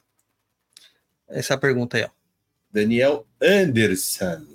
Existe alguma relação é, de qual braço pega a erva? Já vi um Tata de Kimbano dizendo que existe esse fundamento. Ou seja, tipo, se você pega Cara. com a direita é uma situação, se você pega com a esquerda é outra, é isso? Ô, Daniel, me conta aqui quem é esse cara, mano.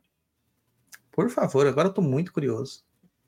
Não tem sentido isso. O falecido pai da Bárbara Gatti, cara, da Engawa Camu, coitado dele então, porque ele não tinha um braço. Como que ele ia colher ervas com a outra mão? Ó. Ah, as loucuras que a gente ouve que eu te falar. Boa, boa pergunta. Como que ele ia É, escolher? Cara, me conta isso aí, cara. Me conta isso aí. Tá? Ó, a Tânia falou assim, ó. Isso me lembrou a sua foto vendo o oráculo no mercado. Porque o feiticeiro vive a feitiçaria. Não tem vergonha dela, né? Não, Daniel, pode comentar aqui no chat. A gente quer saber. Eu não vou falar ao vivo. Fica tranquilo. Só vai ficar aqui quem tá assistindo. Deixa Ou manda quieto. lá no meu Instagram. Manda no meu Instagram. Manda aqui, ó. Tô com o Instagram aberto. Manda aqui, ó. No Douglas Rainho 7 ou no Papa Cruza. Manda lá na, na DM do Instagram. Quero, vou- manda no Papa Cruz que eu vou deixar aberto aqui, ó. Deixar aberto. Esperando DM do Daniel Anderson. Olha Mr. só. Anderson. Enquanto manda aí, ó. Kimi. Esses dias estava escutando que o Tata contava que o japonês dançava axé na Paulista. Olha os absurdos. Isso é verdade. É. Joaquim Eugênio de Lima, em frente ao Prainha, em frente ao bar chamado Oasis, ali onde tinha o, o, a- o início do Black Dog, que era um, ali onde que é uma, hoje é um prédio, era um estacionamento, e ali a gente tinha uma barraquinha do Black Dog na frente, onde japonês Luiz Guenca, a som de, ao som de Terra Samba, dançava lá a pé. Pena que a gente não tinha câmeras digitais e celulares muito potentes nessa Que época. absurdos, que absurdos. Meu Deus. Entendeu? Pena, pena, pena, pena. Lê aí, japonês. É, a Victoria Gri- Grigolon, acho que é isso. Salve, Tata.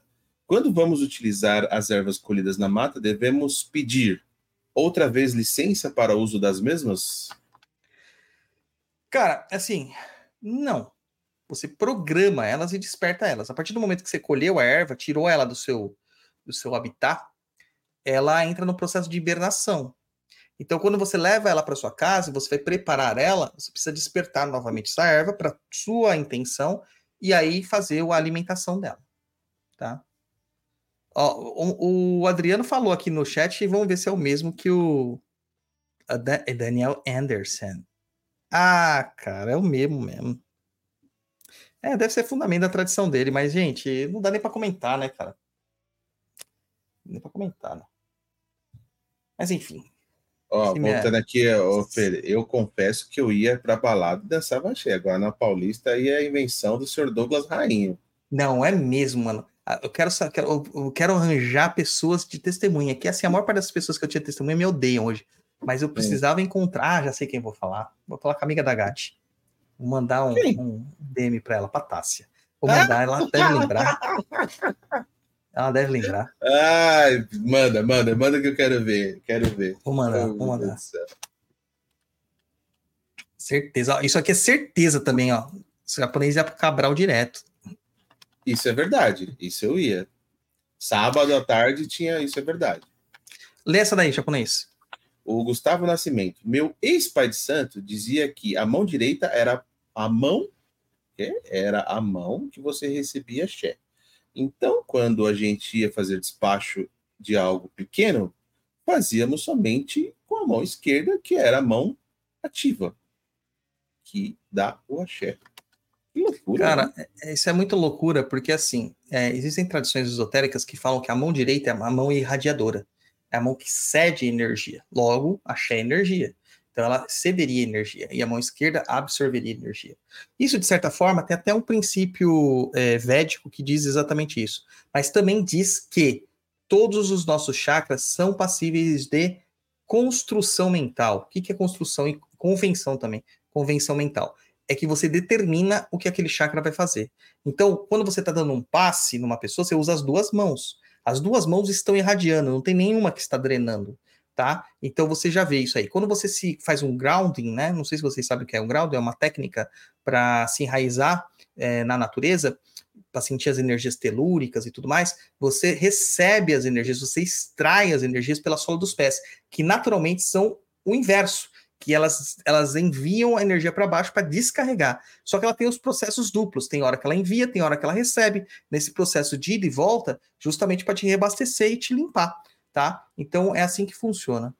É, um cara, cada vez nerd. mais, cada vez mais eu fico doido, né? Quer dizer que os pés e as mãos são full duplex. Full duplex, hein? Falando em quaresma, pode tomar banho de ervas na quaresma? Pode. Quaresma não tem nada a ver com a Umbanda, gente. Nada. Quaresma é um, uma questão Evento católico. cristã. né? Não cristã, porque tem evangélicos que fazem também. Ah. Cara, é, vou falar nada a ver, né? Mas, enfim, só, só título de pontuação. Soltaram a Eucatombe, inventaram o ovo de Páscoa Caribe. Você acredita disso? Cara, preciso comprar então. Você acredita? Ah, Era tô triste, japonês. Engordei de novo, cara. Puta, tô, tô triste, cara. Tô procurando um novo personal trainer, porque a minha personal teve que sair fora. Ela arranjou um, um esquema Aí, melhor lá de quem, for, trabalho. quem for personal trainer da Zona Leste São Paulo aí, ó, manda um DM pro Douglas aí, ó. Tá precisando. Mas é isso aí, tá? É, Gustavo Bergamini, leia. Voltando um pouco, é, na parte da entrada na mata e na colheita, a farinha tem alguma coisa específica, mandioca? Pode ser de mandioca, pode ser de farinha de milho, pode ser fubá, tá? Não tem específico. A gente está dando um alimento da terra para de volta para a terra, entendeu? É a troca que você faz. Olha, sério, melhor chocolate. Sério, melhor chocolate. Pois é. E eu vi com meus próprios olhos o Apocalipse está na Terra. Lançaram o Caribe, novo de Páscoa. Bom, depois eu vou responder mais perguntas. Agora eu quero entrar num tema que é meio que inédito aqui, que tem um. um- eu, eu dou um gostinho disso lá no meu livro, tá? Que é o Bendito do Caminho do Quiçaba. E segundo o Tiago, Tiago Sena, vai se tornar popular e amanhã, no mar- mais tardar segunda-feira, teremos vários Tata Quiçabas e vários Quiçabas por aí é, nos terreiros novos, né? e tal, tal, tal, tal. Vamos ver até onde chega a nossa influência. Né? É, tem um monte de, de mensagem vindo aqui. Eu não sei se você consegue marcá-las no favorito, japonês. Você consegue? Consegue? Marcar na estrelinha? colo- Só colocar na estrelinha. Vai marcando aí nas estrelinhas aí, ó, pra gente, enquanto isso que eu vou falar do caminho do Kisaba. É, percebam que os cuidados com as ervas, eles são extremamente importantes e muitas vezes a gente precisa de uma determinada dedicação para isso. Nas umbandas atuais, desde que a umbanda branca né, apareceu lá, os cargos para cuidados específicos sumiram. Mas isto era muito visto em macumbas e nos candomblés. Apesar da umbanda não ser uma versão do candomblé, esses cultos se nutrem um dos outros, né, ou de cultos similares. E dentro desses cultos existiam esses cargos. A diferença é que na Umbanda não é um cargo que não possa incorporar, como a gente vê com Ogãs e Equedes do Candomblé. Na Quimbanda é um pouco diferente. Na Quimbanda, todos são feiticeiros e devem saber e fazer de tudo. Tá? Mas voltando à Umbanda, né? A gente tem que falar desse caminho do Kisaba. As Saba insabas ou sabas são os nomes dados às ervas em Quimbundo, o que também é chamado de Ewé em Yorubá. Quando eu decidi trilhar esse caminho de resgate da macumba dentro lá do chão de Jorge, eu tive que reincorporar muitas coisas perdidas, como eu já expliquei para vocês, como os oráculos, os cortes, a manifestação de entidades como elas realmente são, porque duvide ou não japonês, tem gente que pega as entidades e manipula o arquétipo da entidade, tá? sem a imposição da Umbanda branca. Tá? E uma dessas coisas que me foi colocado, né, que me foi trazido, é, foi esse caminho do Kisaba. O Kisaba é o sacerdote das ervas e folhas. É ele quem detém dentro da sua alma a chama verde que o impele às matas, que o faz ter mais eficiência com o trabalho das ervas. E isso me foi sendo apresentado desde os primeiros módulos do projeto Humaitá. Tá? Lembrando que é o projeto Maitá é o antecessor desse curso Caminhos do Maitá, onde tinha algumas pessoas que eu fazia uma tutoria sobre trabalhos mágicos. E o que, que eu percebi, né? Que algumas pessoas tinham caminhos muito claros com as ervas. É... Era impressionante que quando a gente chegava na parte de trabalhar com ervas, algumas pessoas tinham resultados muito mais estarrecedores com as ervas. E às vezes é uma pessoa que nem se dedicava tanto. Então tinha um, um caminho natural para aquilo né? E, mas eu, eu tinha ainda certas restrições em acertar esses resgates que estavam sendo trazidos pelo Caboclo Rompimato, por não ser algo que eu praticava diuturnamente ou de uma forma muito tradicional. Mas nas falas dele, né, que ele mesmo falava, ele falava da seguinte forma: o caminho sempre existiu, as pessoas só o ignoravam.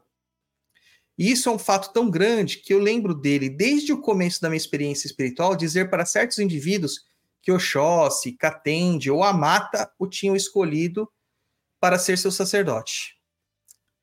Ele falava claramente os termos insaba e quisaba para determinar ervas e sacerdotes, e eu não prestava atenção nisso. Né? Uma parte disso é por causa da, da consciência que era perdida, né? e também porque não, não, não conseguia mesmo manter esses pensamentos retidos na minha cabeça. Então, eu fui convencido por ele, e a gente abriu o caminho do Kisaba para quem possuía essa chama. Que eu já deixo bem claro aqui para vocês, gente, é muito rara.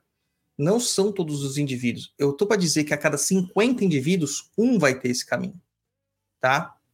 É, num terreiro, por exemplo, normalmente tem um, no máximo dois desses indivíduos. Tá? Além do pai de santo, porque o pai de santo ele tem que trilhar todos os caminhos que existem dentro da macumba, pois ele tem que ser um sacerdote com completo. Então ele tem que ter o caminho das folhas, ele tem que ter o caminho da faca, ele tem que ter o caminho do oráculo e ele tem que ter o caminho das entidades, tá? Ele tem que ter todos os caminhos. O que saba, né? A gente pergunta, faz uma pergunta aqui meio que retórica, o que, que é o que saba? É, o que saba de Umbanda não é a mesma coisa do Tataquissaba do Candomblé Angola, apesar da semelhança dos termos, tá? O que saba de Umbanda, ele tem um juramento feito para com Catende, ele tem uma ligação especial com essa força da feitiçaria das ervas e ele recebe alguns objetos é, sagrados, tá? Ele recebe seu cuité, ele recebe sua cabaça, ele recebe o seu cachimbo e com esses três elementos ele promove toda uma sorte de feitiçaria, tá? Toda uma sorte de, de, de feitiçaria aí com esses elementos, tá? O curioso nesse caminho é que nem sempre eles incorporam, né? Os, os nem sempre incorporam, pois é dito que Catende é muito ciumento. Essa é uma- um mito, né? De Catende ser muito ciumento. Então, preferencialmente, eles darão mais atendimento por meio de oráculos e por meio da intuição e a própria sabedoria que ele vai aprendendo enquanto ele vai manipulando as ervas em suas muitas formas de preparo. O que sabe, ele sempre terá uma tintura, ele vai ter uma maionga pronta para alguma necessidade, tá? Maionga é um banho de ervas, tá? É o termo correto para a gente falar banho de ervas em quimbundo. Ele sempre terá um fumo para algo, ele sempre terá uma defumação, e ele vai se divertir muito fazendo tudo isso. Ele sente prazer em fazer isso, ele gosta de fazer isso, tá? Não é uma, uma imposição, não é uma obrigação. É um cara, por exemplo, que adora é, ficar sentado ali é, horas na mata, só vendo e apreciando as folhas, sem mais nada, tá? É, quando a gente diz que eles não incorporam, isso não quer dizer que eles estão impedidos, né? Porque nem sempre eles incorporam. Não quer dizer que eles estão impedidos, que eles estão proibidos, que eles estão quisilados, que eles não têm mediunidade de incorporação. Não é nada disso, tá? É que existe uma preferência pelo trabalho sem a incorporação. Um quiçaba, ele atrai muitas entidades que estão ligadas às matas, estão ligadas às folhas, tá?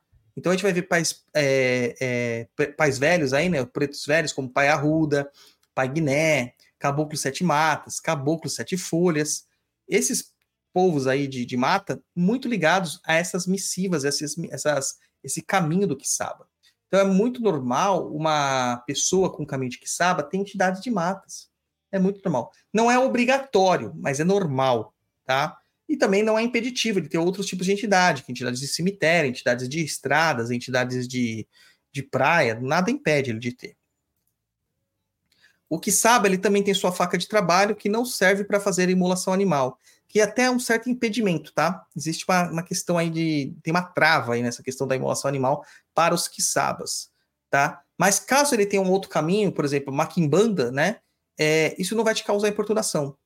Essa faca que ele usa, ele serve para colheita, ele serve para esculpir, ele serve para consagrar, ela serve para consagrar, tá?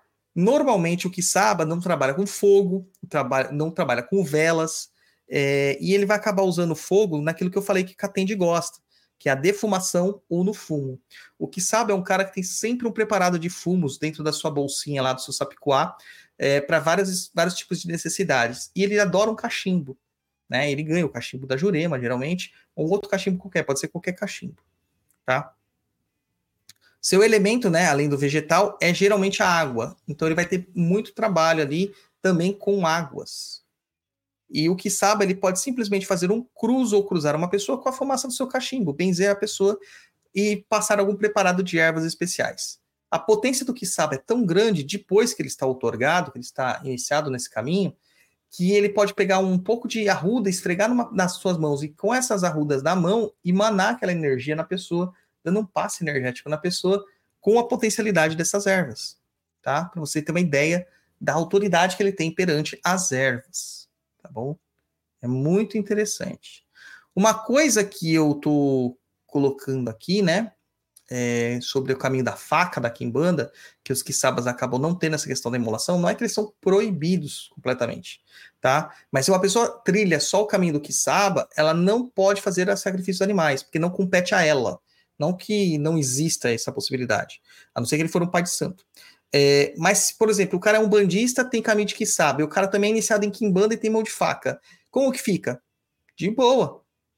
Fica de boa, ele vai juntar os dois saberes, tá? E a espiritualidade entende todas as outorgas que ele possui. Porque as coisas se adaptam, porque isso é macumba. Tá? A gente não está é, dividindo as coisas, segregando as coisas, nós estamos unindo. Tá? Nós estamos unindo. Pergunta da Hannah aí, japonês. A Rana Costa. Qualquer pessoa pode ser um Kistaba? Não sei assim que se escreve e não sei se, já- se foi dito isso. É, Não, né? Como eu falei, o Kisaba é muito raro. O caminho de Kisaba é muito raro, tá? No show de Jorge, nós temos duas pessoas com esse caminho. Tem quatro pessoas lá com potencialidades, né? Dessas quatro, duas foram iniciadas. É, Eu já achei demais. Porque, poxa, não temos tantos médios assim. Pô, tem quatro cara, mas aí eu entendo o processo. O porquê que acontece isso? Porque como é um saber que foi perdido e que o rompe-mato meio que resgata na prática nossa, na nossa prática, isso não é uma definição geral para a Umbanda, é muito normal é, atrair também essas pessoas, justamente para gerar o despertar delas, né? E aí poder passar essas informações, tá? É, então é, é um caminho que está sendo desenvolvido para essas pessoas também. Mas essas outras duas que não foram iniciadas, elas ainda nem sabem e nem despertaram para isso, tá? Nem despertaram para isso. É... E aí, japonês? E aí, beleza? A Rafaela falou assim: lembrei do Maualá. Então, o Maualá, apesar dele ter essa ligação com as ervas muito grande, não saiu o caminho de que salva para ele. Mas por que que não saiu? Porque o Maualá é tateto de Umbanda, né? Tateto em dengue. Ele é um pai pequeno de Umbanda. E para o pai pequeno, todos os caminhos também são exigidos. Como eu falei, porque ele está em preparação para se tornar um pai de santo, tá? Para se tornar um sacerdote, para se tornar um tata de Umbanda. Tá? Então, é importante que ele saiba também as mesmas coisas. Certo? Se você diz, tá certo. Aí, ó, mais uma pergunta. Tata, o conjuro das ervas pode ser feito antes ou após a maceração? Tanto antes quanto após, tá? Ou durante. Não tem problema, tá? Pode ser feito dessa forma aí. Tá certo? Japonês, eu acho que de pauta, pauta mesmo, nós fechamos, tá? O pessoal tá perguntando aqui, né, se a gente vai ter mironga, né? Teve Senta que vai ver perguntando. macumba? É, olha, quem que perguntou? Aqui, ó, o Augusto perguntou, Augusto Sedaro perguntou. E eu vou fazer uma coisa diferente aqui, japonês. Que que É, Quem mandar superchat aqui pra gente? Hum. eu vou tirar ao vivo aqui um banho de ervas para elas, usando Ei, os erins. Só que assim, eu vou restringir a cinco pessoas, tá? Então a gente vai ler as perguntas. Nesse bloco que a gente está lendo as perguntas, as pessoas vão fazer superchat, o japonês vai anotar. Nós vamos sortear cinco pessoas dessas pessoas que fizeram aí. Então nós vamos sortear essas pessoas e aí vamos tirar um banho de ervas para elas, tá bom? Certo, japonês? Certo. Então vamos Já às temos- perguntas? Vamos à pauta primeiro e depois para do Já programa. temos um aqui, ó. A Paula Gilbertoni. Deixa eu anotar o nome dela. Exatamente. Paula Gilbertoni. Anotado. Vamos lá, japonês. Corda, japonês. Calma, filho, eu sou um só. Vamos lá da primeira perguntinha aqui do, do, do coisa. O Geraldo Divino Durães. Enganga, existe algum Exu ligado a ervas ou mais de um? Eu acho que todos estão ligados, né? De alguma forma. É, então, mas tem, cara. Tem bem mais. Exu das matas, é pomba na boca da mata, classicamente, como eu já disse. Mas tem um Exu que é especialmente ligado às ervas que têm fragrância e aroma. Na verdade, é todas as ervas, né? Que é o Exu do cheiro. Que é o Exu esquecido, né? Que ele só é lembrado na Kimbanda. O Exu do cheiro é nesse processo aí. Mas o japonês, eu falei pra você fazer da pauta, mano. Você tá fazendo da. Você tá dormindo, cara. Você falou? Falei, você tá dormindo. a, a gente faz. a Ia te comprar um ovo de Páscoa Caribe e não vou mais. Caramba. Vamos lá, voltar para a pauta aqui. É, a pauta. Hum, o, a Gabriela Rosa. Deixa eu tirar essa aqui. É, Gabriela Rosa. Aueto, Tata e japonês. Gostaria de saber um pouco mais sobre os fundamentos e o uso da babosa. Aí colocou entre parênteses aloe vera na macumba. Tive um sonho esses dias em que colhi essa planta e fiquei curiosa sobre. Obrigado. Vou falar o que eu acho da babosa e da aloe vera. Quando você Vai. vai na praia, aí você não usa protetor, você queima, fica todo queimado. Esta planta é muito bom para hidratar a sua pele e amenizar os problemas com as queimaduras. Sim, ela é cicatrizante, né? É extremamente cicatrizante. E ela também é calmante. Calmante tópico. É, é curioso, né? Porque nós não temos um uso específico para ela. Mas eu já fiz vários banhos em que ela estava lá. E por que, que a gente vê isso, né? É, quando a gente tem o auxílio de um oráculo, a gente tem os erins aqui, que são os búzios, né? Os quatro búzios de Exu. Não dá para ver, né? Que a câmera tá diferente.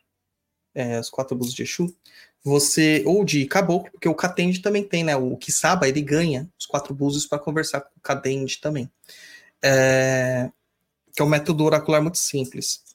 Você não precisa ver realmente a significância das ervas. Você pode até ver, é importante saber, mas você meio que pergunta no oráculo, né? E no oráculo já saiu para mim dois ou três preparos que iam aloe vera, é, babosa. E dentro lá das regras herméticas da magia, da feitiçaria, da vida, né, como um todo, assim como é, é- é- é abaixo é acima, né? Então, tudo aquilo que acontece no plano terreno também vai acontecer no plano das ideias, do plano espiritual, do plano astral, tá? Então, é muito natural é, que uma erva que seja cicatrizante, como a gente está usando aqui, e pacificadora, calmante de questões mais quentes, que cicatriza a pele, ela também será, no plano astral, uma cicatrizante para algo, talvez para feridas da alma, feridas emocionais, feridas espirituais. Da mesma forma, tá? Então a gente tem já essa questão, esse, esse relacionamento também, é, pelas leis herméticas das ervas e suas condições também de uso. Certo? Próximo aí da Michele. Ô, deixa eu falar um detalhe técnico. Você com a mão aqui na frente, o seu som fica diferente. Fica? Fica. É porque eu acho que fica na frente da- do microfone. Eu não sei, você aqui com coisa fica muito diferente seu, seu som. Bom, vou deixar a mão embaixo, então. Então vamos lá, a Michele Souza. É, o que é um axé para despertar ervas? Para fazer um banho? Defumação? É, a gente já falou, né? Já falamos disso aí. A Isabela Araújo. Qual a influência do banho de ervas no nosso dia a dia? Deve ser feito com qual frequência e qual a forma correta de se preparar o banho? Cara, é muito importante você ter banhos de ervas nos, na, no na sua rotina, né? Não precisa ser diariamente. Ah, Uma vez por semana seria muito importante, tá? Mas eu sei que é difícil a gente preparar ervas, né? Preparar banhos. A gente chega do trabalho cansado, muitas vezes, ou tá sem tempo, é difícil colher as ervas e tal. E, e aí, o que a gente pode fazer, né? A gente pode fazer o que eu falo que é banho de preguiçoso, é, mas extremamente eficiente. A gente prepara uma tintura com as ervas. Então você vai fazer lá um banho de descarrego, você vai pegar arruda, vai pegar guiné, vai pegar é, manjericão, vai colocar dentro de um vidro de álcool de cereais, ou esse álcool de limpeza 40 e poucos por cento, como que é o nome mesmo? 46 graus, né, japonês? Acho que é isso. 46 GL que eles chamam, né? É, é, não sei que exatamente o nome disso aí. É, que é um, um álcool mais hidratado, né? Com álcool, álcool com mais água. Ou você pode colocar na cachaça mesmo, isso aí para curtir, né? Para deixar ali macerando é, na própria propriedade do álcool durante 15 dias. Daí vai estar preparado. Deixa lá a garrafinha com uma etiqueta. Banho de descarrego. Faz o outro lá, banho de energização. E faz vários, várias tinturas, né? Preparando para isso. O que, que você vai fazer? Você vai pegar um pouquinho, uma tampinha mesmo da, da aquelas garrafinhas de álcool Zulu, né? Você vai tirar aquela tampinha, vai encher aquela tampinha, jogar numa bacia e completar com 2 litros de água. Uma ou duas tampinhas. Porque aquilo lá vai estar muito, muito, muito, muito concentrado. Tá? Um detalhe, nunca reponha o álcool de lá. Acabou, acabou, faz um novo preparo. E é importante que durante a hora que você está fazendo a tintura, que você desperte, que você conjure, que você determine o propósito e feche, deixe no lugar reservado, escondido ali da luz do sol, da luz artificial também. E quando necessário, você usa isso, tá? Diluído em água. É, é muito importante, tá? Ter essas preparações aí, porque facilita muito a nossa vida. Frequência, uma vez por semana no mínimo, tá? É, tem gente que faz todos os dias, aí depende da necessidade de cada um. Agora, a forma correta de preparar no banho, aí varia. Né? Quando a gente está falando de folhas, geralmente, é, ou elementos moles, né, pétalas, é, ervas mais frescas, a gente pode fazer simplesmente na maceração. Você vai pegar água, temperatura ambiente, vai macerar aquela erva entre os dedos, vai picotar ela, rasurar, triturar, até ela soltar o seu sumo, vai esperar um pouquinho ali, ou bater num pilão, né? Tem aquela, que é alguns pilões que você pode bater. E essa erva, ela vai soltar o seu sumo naquela água e tá pronto o seu banho. Daí você coa, né? Muitas vezes as pessoas não gostam de ficar com, a, com, a, com os fragmentos do corpo, você pode coar e completar com mais água a temperatura do, do chuveiro mesmo para ficar mais confortável, tá? E você vai tomar seu banho.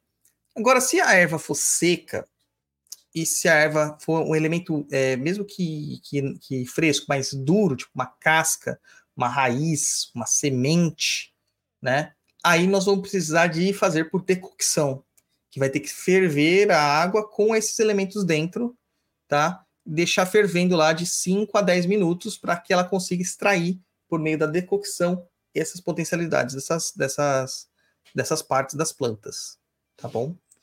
Então dá para fazer dessa forma aí. A Hanna pergunta aqui, né, se dá para usar essas tinturas como spray, tá? Spray ambiental também, da mesma forma. Tá bom? É... Próxima, japonês.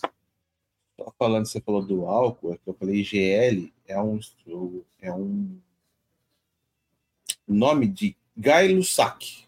Deve ser do cara que inventou como essa medir, graduação, né? Essa graduação aí do álcool. É, o Ednei Augusto. Dá para inferir alguma propriedade mágica de uma planta qualquer só pela aparência, mesmo sem conhecê-la? Exemplo, cor, formato das folhas, textura. Cara, dá, tá? Deixa eu ver se eu acho aqui é, um texto que eu fiz esses dias para o pessoal da Kimbanda, achei. É, dá. Eu geralmente eu uso o método de Paracelso para isso, tá? E eu uso eles alinhados com as questões planetárias.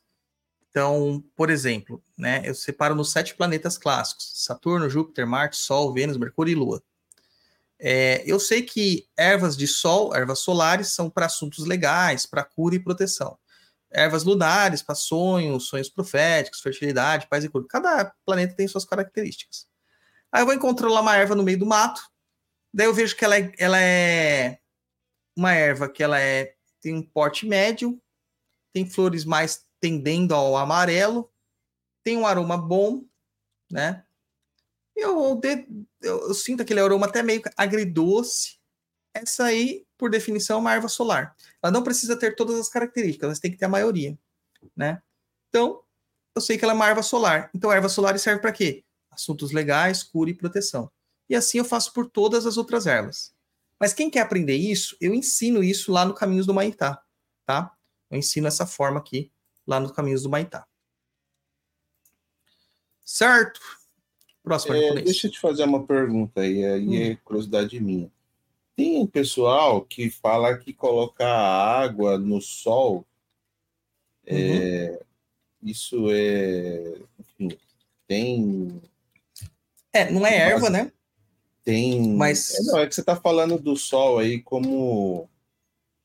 Mas existe embasamento para isso? Sim, na naturopatia nós chamamos isso de água solarizada. Isso. Ela trabalha pelo processo da cromoterapia.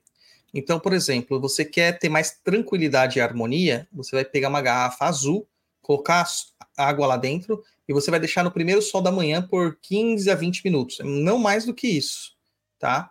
15 a 20 minutos. Ela vai absorver aquela irradiação por meio do, do, do, da frequência azul e vai imantar essa irradiação na água. E aí você toma essa água com o passar do dia. Pode pôr na geladeira, não tem problema nenhum, tá? É, vai durar 24 horas isso daí você toma essa água durante esse dia, que é uma água solarizada. E aí você também quer, quer ter mais vitalidade, mais força, mais coragem, faz com uma água de uma garrafa vermelha, e assim por diante. E tem pessoas que, além disso, depois associam cristais, tá? Pessoa que quer ter muito movimento na vida, criatividade, consciência da, do ambiente que está e tal, ela usa citrino dentro da água, envolve num papel é, laranja ou amarelo, e coloca no sol ali por 15 minutos. E aí vai juntar as duas propriedades também. é, levando nessa base que você está falando aí, por exemplo, você está num riacho, ali, a água correndo e ela está tendo contato com o sol. Existe alguma ligação dessa forma? Ou aí, nesse caso, já é nulo? Essa... Não, tem, tem sim, porque o que acontece? A energia solar, independente de cor, ela tem a cor branca, que tem todas as frequências de cor lá Uhum. nela. A energia solar, ela por si só, ela tem o prana, que é esse axé, que é esse enguso. Isso já nutre você. Por isso que o banho de sol é importante. O banho de água também é importante. Juntando os dois, perfeição, né? Perfeição. Maravilha. Próxima pergunta do Bruno Ribeiro. É, ele diz o seguinte: moro em Portugal e muitas ervas não existem ou existem, mas são espécies diferentes. Como fazer nos casos de determinadas ervas são necessárias para algum ritual? Isso já Cara. foi falado no outro programa. Você tem que fazer uma adaptação. Exatamente. Por isso que eu falo que é bom as pessoas saberem as ervas por esse conteúdo. Porque o que acontece? A gente tem a ruda. A ruda tem lá. A ruda é um descarregador, né? É uma erva de descarrego. Mas o eucalipto também é. A guiné também é. Né? E tem outras ervas que também são. Então você pode substituir. Agora tem ervas muito, muito, muito específicas que às vezes você não vai achar. E aí você tem que entender o propósito daquela erva e encontrar uma, algo similar, é, similar ou semelhante. É, por exemplo, vou falar sobre oferendas aqui no caso. Quando a gente fazia oferenda para Exu, na África, nós usamos farinha de inhame, porque era o que tinha lá, não tinha mandioca. Quando vem para o Brasil, aqui tem mandioca. E aí a gente adaptou, ada- adaptou e fez farinha de mandioca. Então é uma questão de adaptação também. Mas é o que os dois? Os dois são estruturas tuberculares que estão debaixo da terra, né? É, que tem uma mesma, quase uma mesma constituição ali e tal, energética, coisa do sentido. Eu vou falar uma coisa aqui, ó. Camila da Costa, boa noite. Salve Tata japonês, conteúdaço. Vou mudar de assunto. Eita, como esse japonês, coraçãozinho, é difícil. E japonês, caramba, tá difícil, hein, mano? Você não desencalha, mano. Você não dá, você não dá chance pras minas, mano. Será? Não dá, cara. Caramba, japonês. É, voltando ao assunto do, do inhame ou da mandioca que você está citando, eu vi um cara comentando é, sobre benefícios, né? E aí ele fala que os tuberosos, né? Tem os tuberosos que nascem para cima e os tuberosos que nascem para baixo. Não sei te Uhum. falar qual. Existe alguma diferença para isso? Cara, a- até tem, por proposta mágica, a gente pode associar isso, que um é mais enraizador, te leva para zonas mais quitônicas, o outro é, ele vai te enraizar, mas vai florescer. Mas a gente não leva muito em nessas essas minúcias aí, não. Tá? Perfeito. É, o Jean Faria. Quais ervas fazem um bom fumo para cachimbo? Tabaco. Pô, o melhor fumo para cachimbo é tabaco. Agora, se você quer saber propriedades mágicas, cara, aí depende muito. Para que propósito? Para que. Ó, o meu preto velho ele gosta de um fumo assim. Vou falar para vocês. Tabaco, 50% de tabaco, tá? Principalmente se for aquele tabaco seco, né? Tipo Virgínia, né? o, o estilo que ele gosta, tá? É, ele gosta que põe sálvia, alfazema, flor branca, camomila, hortelã. Tô esquecendo de mais alguma coisa. Ele fuma Calêndula. tudo isso? Ele Calêndula. fuma tudo isso? Tu- Ele mistura tudo, já tá tudo misturado lá no, no, no fumo dele, né? Eu já deixo preparado. Ele vai botando no cachimbo e vai fumando. É assim.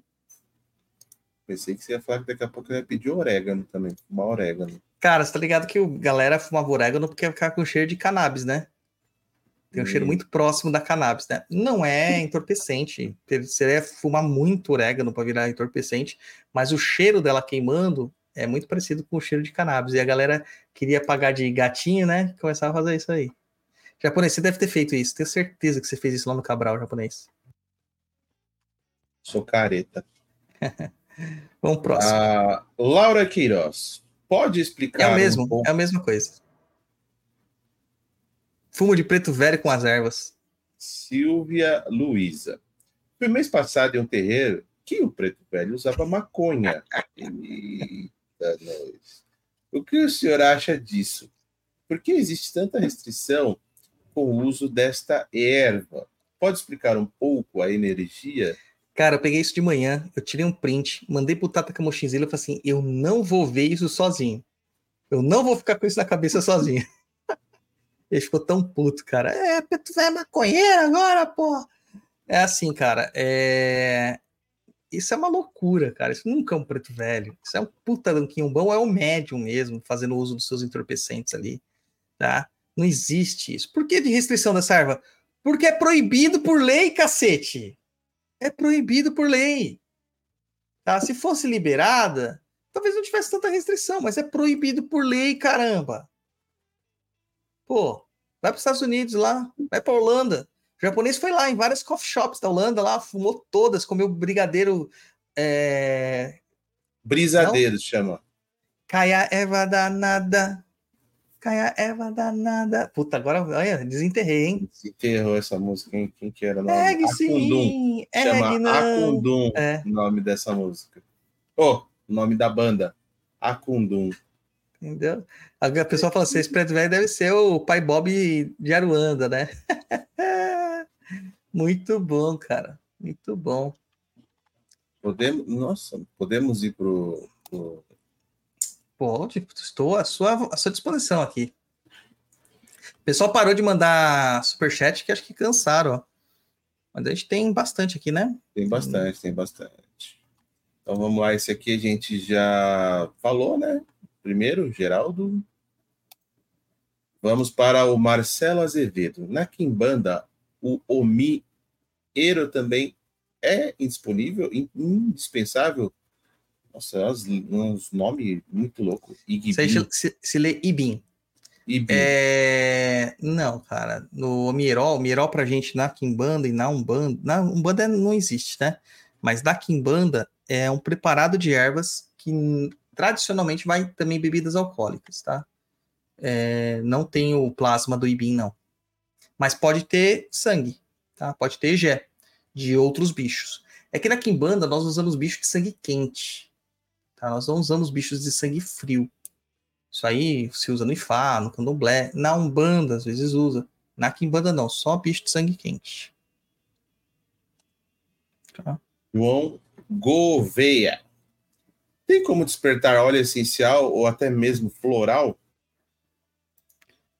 Tem a mesma coisa, cara. Apesar que eles já estão despertos, né? É... De certa forma, eles já estão despertos, principalmente floral.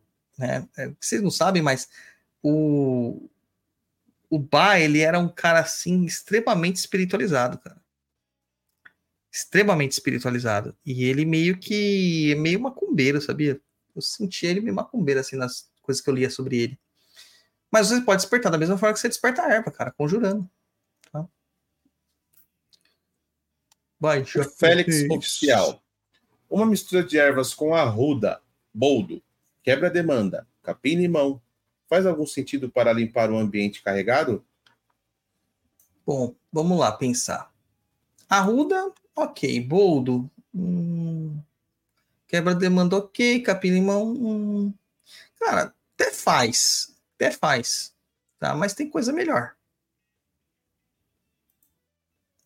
Para limpar um ambiente carregado, basta ruda, cara. Basta ruda. Precisa criar uma alquimia incrível aí, não. Próximo japonês. Próximo do Choco. E o famoso banho de sal grosso. Cara, essa é uma polêmica tão besta, sabe? Porque a galera vai na, na praia, né? Vai lá no mar e fica o dia inteiro tomando banho de sal grosso na cabeça, né? né? To, entra até em, em, orifícios que você nem sabia que você tinha.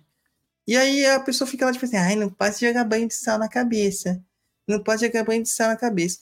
A questão é a seguinte, cara, será que o problema é o cloreto de sódio? Esse é o grande problema das pessoas? é esse sal que causa tão mal assim? Porque assim, não sei se as pessoas sabem, sal é uma composição química e não é um só. Então a gente vai ter lá na, na aula de química básica, você vai ter o quê? Você vai aprender que existem elementos que são alcalinos, que a gente chama de bases, elementos que são ácidos E que a união dos dois gera um sal mais água. Como que é a criação da molécula do cloreto de sódio, do sal de cozinha? NaCl. Algum deles, o Na vem de alguma base, o Cl vem de, alguma, de algum ácido, algum deles é assim e que gera é, é, o sal. Tanto que se você deixar uma tigela de sal, você percebe que ele até fica umedecido, né? Ele meio que puxa água, por causa do processo de ionização, se eu não me engano. Tá? Mas é, será que é, é o cloreto de sódio que faz mal? Será que mesmo que é o cloreto de sódio? E os outros sals, sais, né? Não causaria mal? Porque, tipo assim, bicarbonato de sódio é meio que um sal, não é? Eu acho que é um, eu acho que é um sal, se eu não me engano. Não, ou é uma substância alcalina? Não faz Agora pergunta não difícil, lembro. porque eu, aula de química eu fugi. Deixa eu perguntar na Wikipédia. Ó, pela Wikipédia está dizendo que é um sal, mas eu não confio muito na Wikipédia, não. Nas aulas de química eu fugia para outra química. tá? É, agora, o cloreto de sódio, que é o NaCl, ele também é um sal. É o sal de cozinha, é o sal que a gente come. Né? Será que é esse cara aí que é tão filha da mãe assim que ele mata nós se jogar na nossa cabeça? Eu acho que é um pensamento tão imbecil, sabe? Que não se aplica, né? Não se aplica. Eu já refutei isso aí tantas vezes, tantas vezes, mas sempre vem essas coisas, essas coisas. Galera não não aprende, mano. Não aprende. Vai, próximo japonês. O Danilo Gravina Dalla Paula. É verdade que algumas ervas não combinam com outras? É verdade, cara. Inclusive, lá no Maitá eu explico essa questão. Se chama antagonismo e simpatia, tá? É, ou antipatia e simpatia. É, existem ervas, por exemplo, que são inimigas entre si. Ervas é, solares, marcianas e, e, e saturninas, se não me engano, elas são antagônicas entre elas. E algumas até causam confusão se usadas juntas, ou seja, ou elas não vão funcionar, ou elas vão causar distúrbios ali energéticos quando usadas em conjunto. E aí você precisa de ter um intermediário, é um diplomata ali para negociar essas coisas, que geralmente são ervas mercurianas ou venusianas, que você usa para equilibrar essa situação, tá? É, ou uma outra erva mais calma, né? Uma erva lunar, no caso aí que não vai ter essa, essa, essa dificuldade, coisa desse sentido, tá? Então é preciso analisar sempre os compostos, sempre analisar os compostos. E, e aí eu explico sobre isso também no Caminhos do Maitá, para quem quiser aprender feitiçaria de verdade, entra lá perdidoead.com. Próxima pergunta do Geraldo Divino Durães. Enganga, poderia me explicar sobre as principais ervas e os as mais conhecidas e uso mais comum? Cara, não tem como. Arruda, Guiné. É, mas não, não tem como, né, cara? É muita erva pra gente falar assim, ah, qual que são as mais conhecidas? Depende da região que você tá. Né? Se eu falar assim, que a depende do propósito. E depende É, do propósito é- que você quer. Macaçá é muito conhecida em algumas regiões, Oriri em outras. Aí a Raijon de Conqueror é super conhecida, mas lá, lá em Nova Orleans, cara. Então não dá, né? Mas eu explico bastante sobre ervas também lá no Maitá, ou no meu livro de ervas, que tá no clube de, de autores lá para comprar. Quem já comprou o livro aí? Quem já comprou o livro? É, a galera do chat aí, quem já comprou o livro aí, manda aí pra gente saber se vocês já compraram o livro. A Tatiane. Para banho de energização, somente ervas mornas equilibradoras não podem ser usadas para descarrego? Não entendi. Cara, é assim. é, Eu não concordo com esse tipo de nomenclatura. Erva morna, erva quente, erva fria. Eu acho esse tipo de nomenclatura meio zoado. É muito restritivo, tá? Porque as ervas nem sempre elas têm uma só potencialidade. Às vezes a erva tem vários tipos de potencialidades. É, E a gente tem que saber como a gente vai usar aquilo ali. A gente tem que saber como vai usar. Por exemplo, da laranjeira, a gente, vai, a gente pode fazer óleo essencial da flor, da folha e do fruto. Né? Então você tem três tipos de óleos essenciais. Cada um tem uma propriedade diferente, acabam se confundindo, às vezes, e até se tendo propriedades similares em algumas coisas, mas tem coisas diferentes, a química deles é diferente. É, e, e a mesma planta, cara. É a mesma planta. Você acha que na macumba também não vai ter diferença? Vai. Vai ter diferença sim. Tá? Próximo, É, meu xará, Luiz. Ouvi esses dias das que só podem fazer banho com ervas, que se pode tomar chá e que não pode misturar no banho de ervas sementes. Qual é a sua visão sobre? Ouvi esses dias. Quem falou isso não sabe do que tá falando, cara. Simplesmente não sabe do que tá falando. Porque banhos de ervas a gente mistura favas, mistura sementes, mistura cascas, mistura frutas, mistura tudo. Você vai usar o que tá à disposição. Né? Esse é o feiticeiro, né? Ô, Japa, a pessoa tá falando que comprou aqui, ó. Thiago comprou. Gustavo Bergamini tá comprado desde o lançamento. É, Rafaela Ribas. Rogério Benedetti Cassati. Caio Molina. Ó, a Kátia falando aqui, ó. Amo Neroli, né? Neroli ou Neroli. Tem pessoas que falam assim. É, e tem o Petitgram também.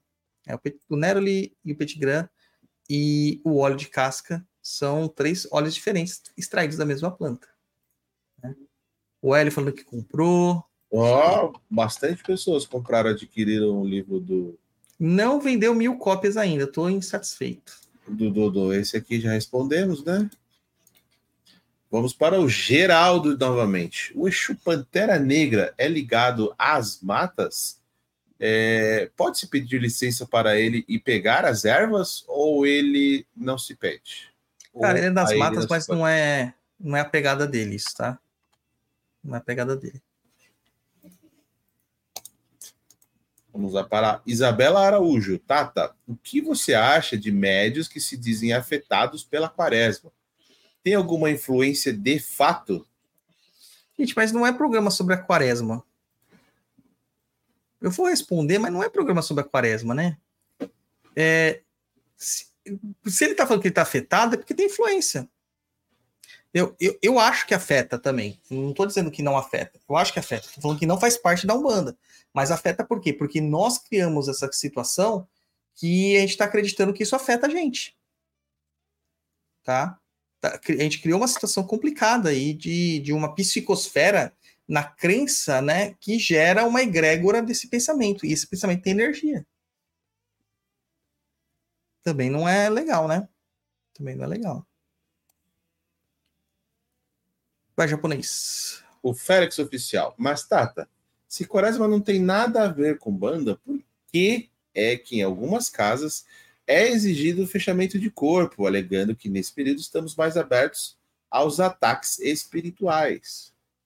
Cara, nós temos quantos programas aqui que é esse aqui? 161, né? 161. E a 161 programas eu tenho que falar que a Umbanda está invadida por diversos pensamentos que não são dela. A quaresma é uma punição cristã. É o período entre o carnaval e a Páscoa. É um período de purificação, de jejum e de recolhimento onde você se arrepende na, sexta- na quarta-feira de cinzas de tudo aquilo que você pecou durante o carnaval.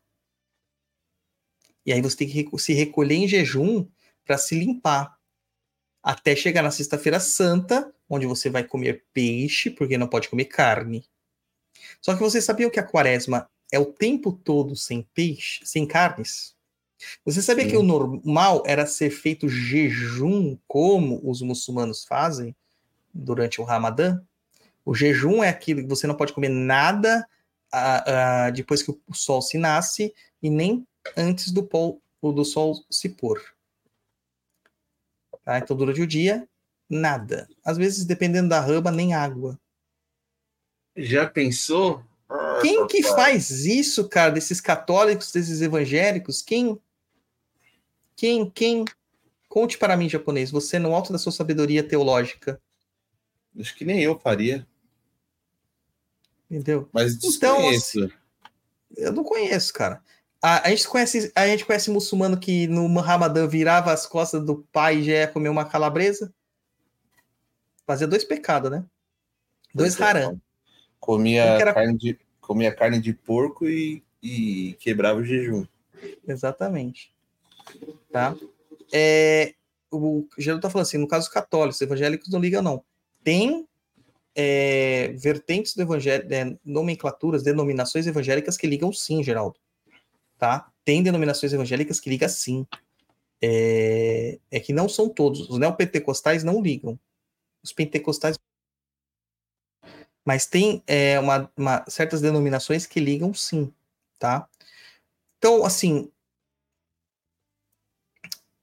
a quaresma afeta a Umbanda, eles criam essas coisas. Tem gente que fecha o congá com, com panos roxos, porque na Igreja Católica se fazia isso com os santos. Existe se faz ainda, né? Se faz. É, você põe panos púrpuras, né, por sobre os santos para esconder o altar durante o período de quaresma. É, e isso acabou entrando na Umbanda por meio dessa, dessa influência católica. E os tambores, na casa que eu sou feito, ainda é assim, não fecham as imagens, mas eles não tocam tambor.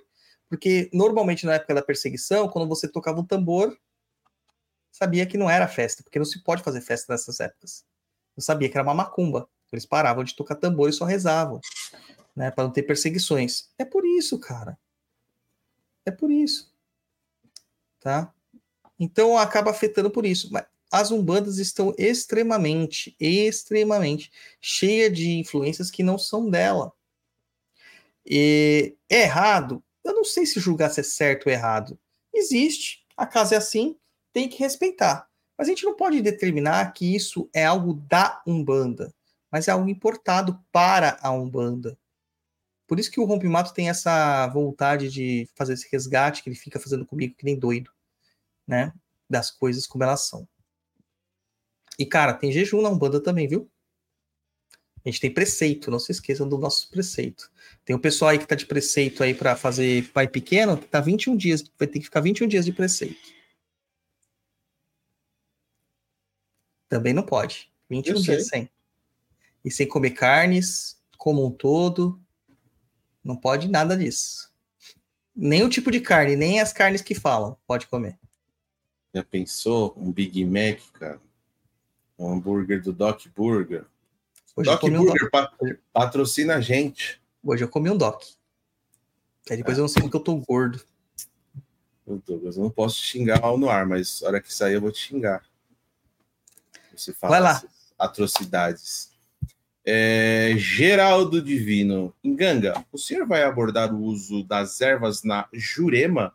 Por exemplo, jurema preta raiz, cas, casaca e folha. E também sobre a jurema branca, qual sua utilidade? Não vou porque eu não sou juremeiro. Então não posso falar. Você não canta aquele ponto, eu vou abrir a Jurema. É, mas aí é no sentido de, de espaço espiritual para a chegada dos, dos encantados, né? A gente canta outro lado também sobre Jurema. É, eu abro os meus trabalhos com a força da Jurema. Eu jurei, jurei, jurei. Jurei perante a Jurema. Jurei e torna a jurar. Jurei toda Jurema a nunca fazer o mal. Tem, ela é bem longa, né? Mas a gente canta para abrir os trabalhos mesmo. Hum. Vai, próximo, próximo do meu xará. Qual o melhor ou melhores ervas para conexão com os caboclos? Todas. Todas. Caboclo é detentor da saber das ervas. Todas.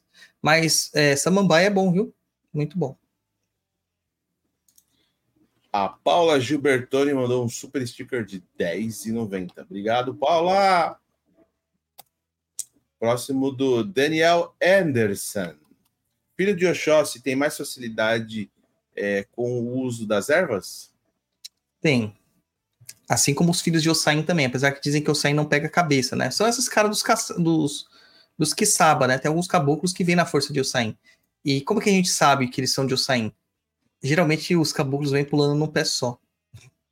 É bem curioso, cara. Bem curioso. Mais aí um super sticker da Denilson Moore. O Caio Molina também mandou 27,90. Muito obrigado. O Augusto Cedaro também mandou dois reais. Muito obrigado. O Thiago Guedes mandou vintão. Muito obrigado. O Gustavo Nascimento mandou Exu do cheiro é encantado? É encantado. É encantado. A Márcia Azevedo, ou Marcela Azevedo, onde eu li Márcia? Meu Deus. Na Quimbanda se joga Obi para ver se as ervas está tudo. O quê? Está tudo Odara. Odara? Você lembrou da Márcia? Ô, Márcia! Pega o cheque, Márcia. Márcia! Mas não sei por que eu li Márcia. Cara, a gente tem muita história, né, japonês? Para um caramba. É, a Márcia é a era a esposa do falecido Joselito, uma cliente que Ô, nós tínhamos. Márcia! Márcia! O Joselito era um cara que era uma caricatura, cara. De tão engraçado que ele era. É, Ele era in- incrivelmente engraçado, cara. Incrivelmente engraçado. Já falecido, né? O menino e ele falava: Ô, Márcia, pega o cheque pros meninos, Márcia! Ô, Márcia! O cheque!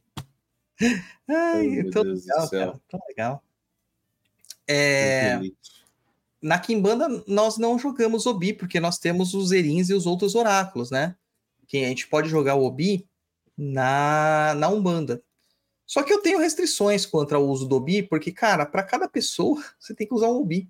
E se for para a mesma pessoa, para um dia seguinte, você tem que usar outro Obi. Então, cara, é Obi pra caramba, né?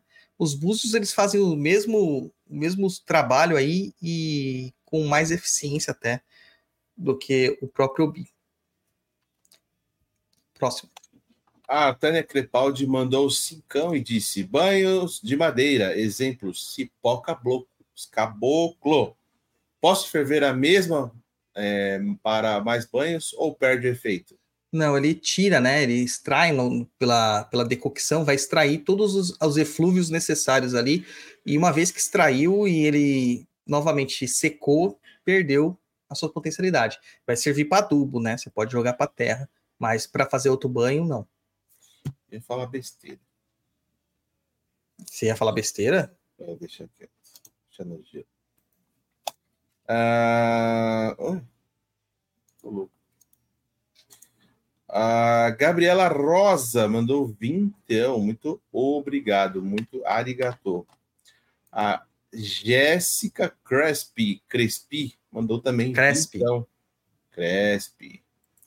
É, o Tiago Xavier Lima de Mendonça. Tata, poderia citar algumas ervas que auxiliam no desenvolvimento mediúnico? Nota aí: anis estrelado, cipó prata, cipó caboclo, é... deixa eu ver o que mais. Oriri, balainho de velho.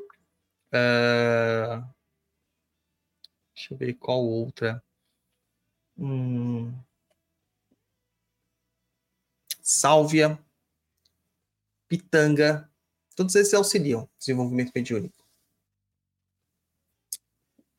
Próxima do Rogério Benedetti Cassati. Mandou aí um super sticks de vintão. Muito obrigado. O Wakeman, olha que nome exótico. Wakeman Friends. Salve Tata, salve japonês. Gostaria de saber por que alguns banhos são apenas do pescoço para baixo e não podem ser jogados na cabeça. Cara, a resposta padrão para isso é por medo e desconhecimento, né?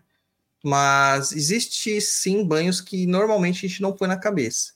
Só que quando você chega na quimbanda, cara, você põe sangue na cabeça, você põe comigo ninguém pode, você põe uma porrada de coisa e não acontece nada.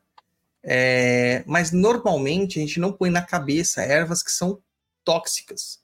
Então, quando você faz o extrato de um comigo ninguém pode, se ela estiver muito concentrada, é, mamona, ah, espada de São Jorge, coroa de Cristo, ervas que são que tem aquela aquela leitosidade, né? Trombeta também muito complicado, né? Saia branca, eh, ela vai causar problemas aí, tá? Vai causar problemas, é, porque a sua mucosa vai absorver é, as toxinas e pode dar ruim, pode dar irritação, pode dar problema de pele, mas pode também causar muito mal-estar e dependendo do que é, eu não diria se causa óbito, porque eu não tenho, eu não tenho é, dados de que tenha sido né, causado óbito por causa disso. Mas não é legal, tá? Basicamente.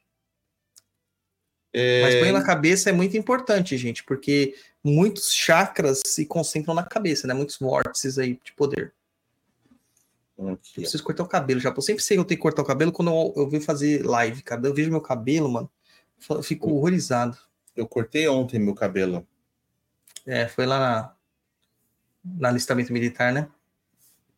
É, quase isso. É, o Geraldo mandou: Enganga, sou advogado e preciso, por causa da profissão, ir a presídios. Se o senhor puder, é, se o senhor puder e não for pedir muito, pode me passar um banho para usar antes e depois da ida. Grato desde já. Cara, olha, é, no seu caso, é muito complicado. Para quem trabalha em hospital também, é, é, funcionários de car- carcerários, é, policiais e tal, é muito complicado a, a esses ambientes, tá? Então, o que, que eu recomendo? Antes de ir, tomar um banho de proteção. Na hora que voltar, tomar um banho de limpeza e purificação. O que, que é o banho de proteção? O banho de proteção é com ervas que vão gerar um campo eh, energético em volta de você que impeçam que energias deletérias se apropriem da sua matéria, tá? Então, exemplos dessas, dessas ervas. A arruda é pau para toda obra, tá? Vai na arruda que é, que é top. Guiné é outra erva que se encontra muito fácil. Mas a melhor que tem para proteção é a própria espada de São Jorge. Tá? É a própria espada de São Jorge. É, ah, um banho com uma erva só? Pode ser com uma erva só, cara. Pode ser com uma erva só. Eu ainda eu co- costumo dizer que seria bom usar uma erva solar. Você pode usar um girassol, por exemplo, pétalas de girassol, para criar uma aura solar que impeça com que a energia negativa mais densa se aproxime de você. Então você pode juntar espada de São Jorge com girassol. Ah, na hora que voltar, você vai usar- tomar um banho de purificação. Então você vai usar uma erva de limpeza, eu recomendo eucalipto. Você vai usar é, uma erva de mais de purificação mental, eu escolho a hortelã. E sempre ponho alecrim e manjericão, porque são ervas muito boas para isso. Só não põe alecrim se você for ansioso ou quiser dormir, tá? Mas pode, pode ir nessa formulação aí que vai bem. Tá bom? Dourado que nasceu no mato sem ser semeado. A Tatiane, Tata, o senhor poderia me indicar? Será? Alguma erva para defumar o comércio para proteger do olho gordo? Sim. Vai pegar é, olho de boi. Vai fazer raspar o olho de boi até sair aquele pozinho do olho de boi. Vai pegar café, pó de café, tá? E arruda. E aí, que, que é arruda seca nesse caso, tá? Tem que ser arruda seca. Você vai misturar isso aí e você vai botar para queimar. Você defuma toda a entrada do, do comércio, defuma todo o comércio, que isso aí vai afastar olho gordo, vai afastar é, energias viciadas do ambiente. Paula Bossi mandou 7,77. Muito obrigado, Paula. Muito bom. A Tata Coelho mandou cincão. Para que serve danada da costa? Danada não, japonês. Dandá. Danda da costa. Cara, serve pra muita coisa. Preciso pôr óculos. Aqui, tá? Serve pra muita coisa, mas principalmente para enraizamento e para espalhamento. Tá? Então a gente usa geralmente dandá não pela propriedade que o dandá tem em si, mas porque aquela energia vai se espalhar. Então é, é uma erva que ela é meio coadjuvante no, no banho, na defumação. A Denilsa Moore. Qual a melhor forma de descartar as ervas que foram usadas para o preparo? Podem ser usadas por mais de uma vez? Não, mais de uma vez não pode. Mas você descartar a melhor forma é você descartar é, na mata, né? No jardim, enterrar. Geralmente o melhor é enterrar. Eu gosto de jogar na mata, né? Porque a própria erva vai se, se absorver dali, não vai decompor. Isso E é bom. tem, e quem não tem a oportunidade ou mora em apartamento e não tem. Lixo, né, filho? Aí tem que jogar no lixo. Vai pro lixo. Se o, se o condomínio não tiver composteira, joga no lixo. Isso aí, isso aí, isso aí, isso aí. A Marcela Abreu mandou cincão. Muito obrigado, Marcela. A Isabela Araújo.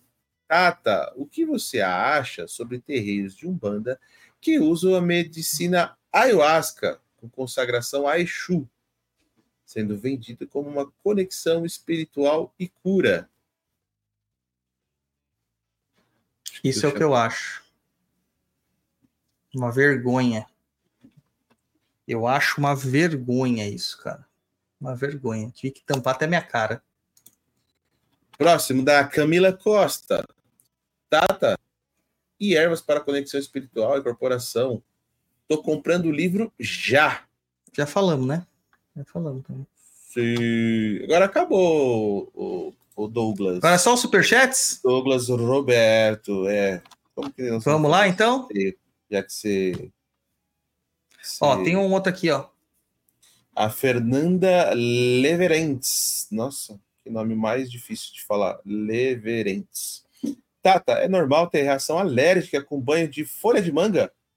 E é, é algo relatado? Eu desconheço, mas assim, tem pessoas que têm sensibilidade com qualquer coisa, tem gente que tem sensibilidade com água. Né? Então, pode acontecer uma coisa muito específica, né? Mas eu desconheço uma alergia baseada na folha de manga. Aí, Japa.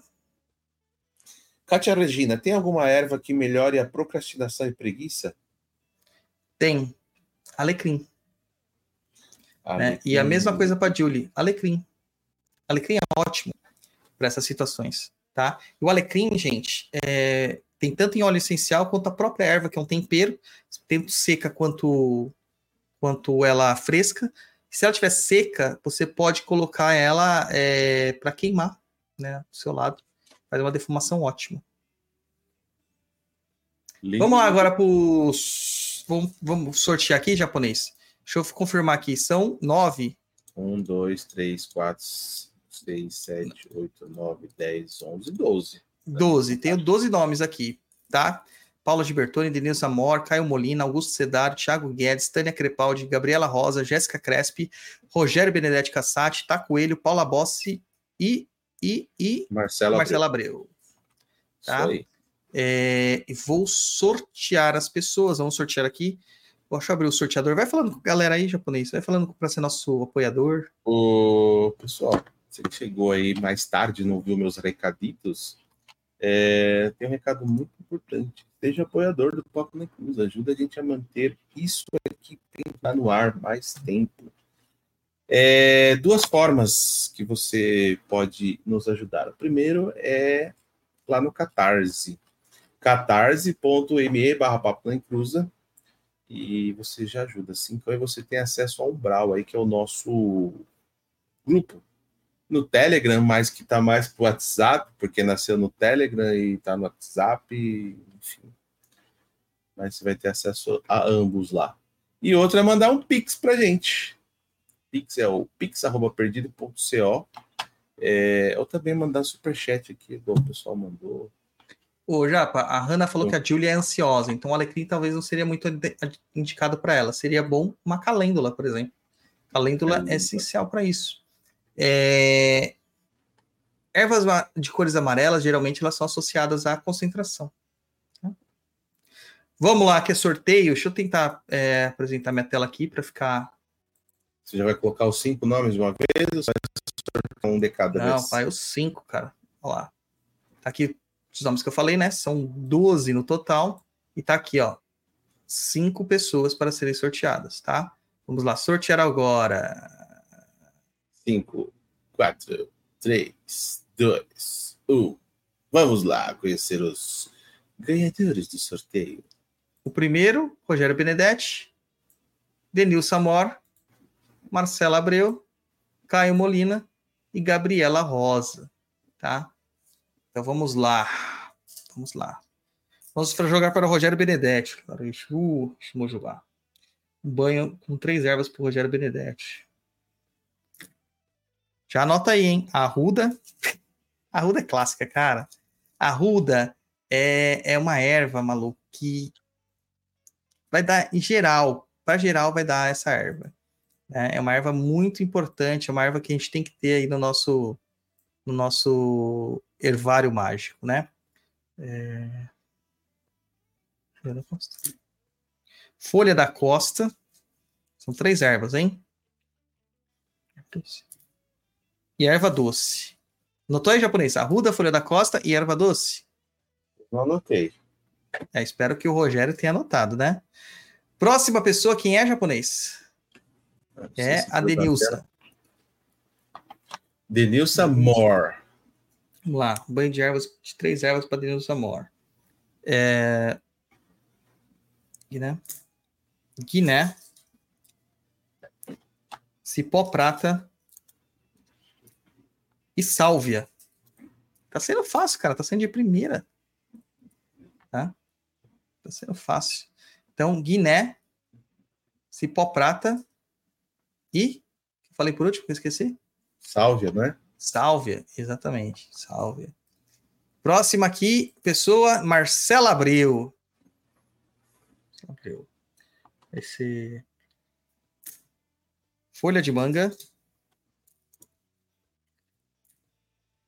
Folha de amora.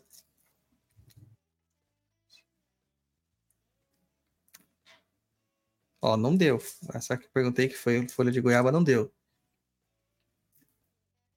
Também não, não é isso. Olha, já tá isso aqui, já tá difícil.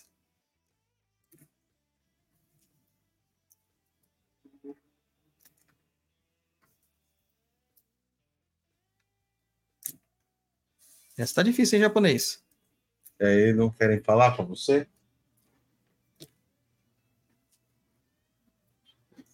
Deixa eu me concentrar. Manjericão. Já esqueci até o que eu falei para ela. Mas tá, estou esperando que as pessoas estejam anotando. Não, depois vai ter que assistir de, novo. É. perdeu. Gabriela Rosa, vamos lá.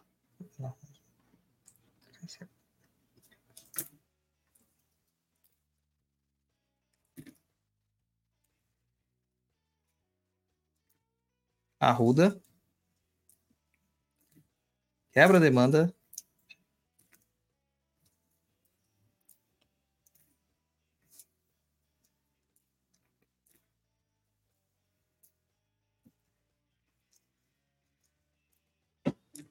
E Peregum, Peregum Verde.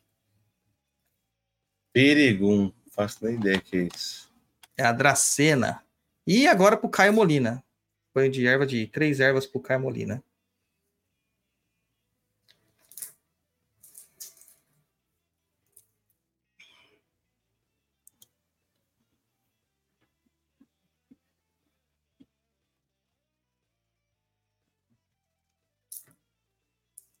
É, tá difícil isso aqui, cara. Sálvia. Bálsamo.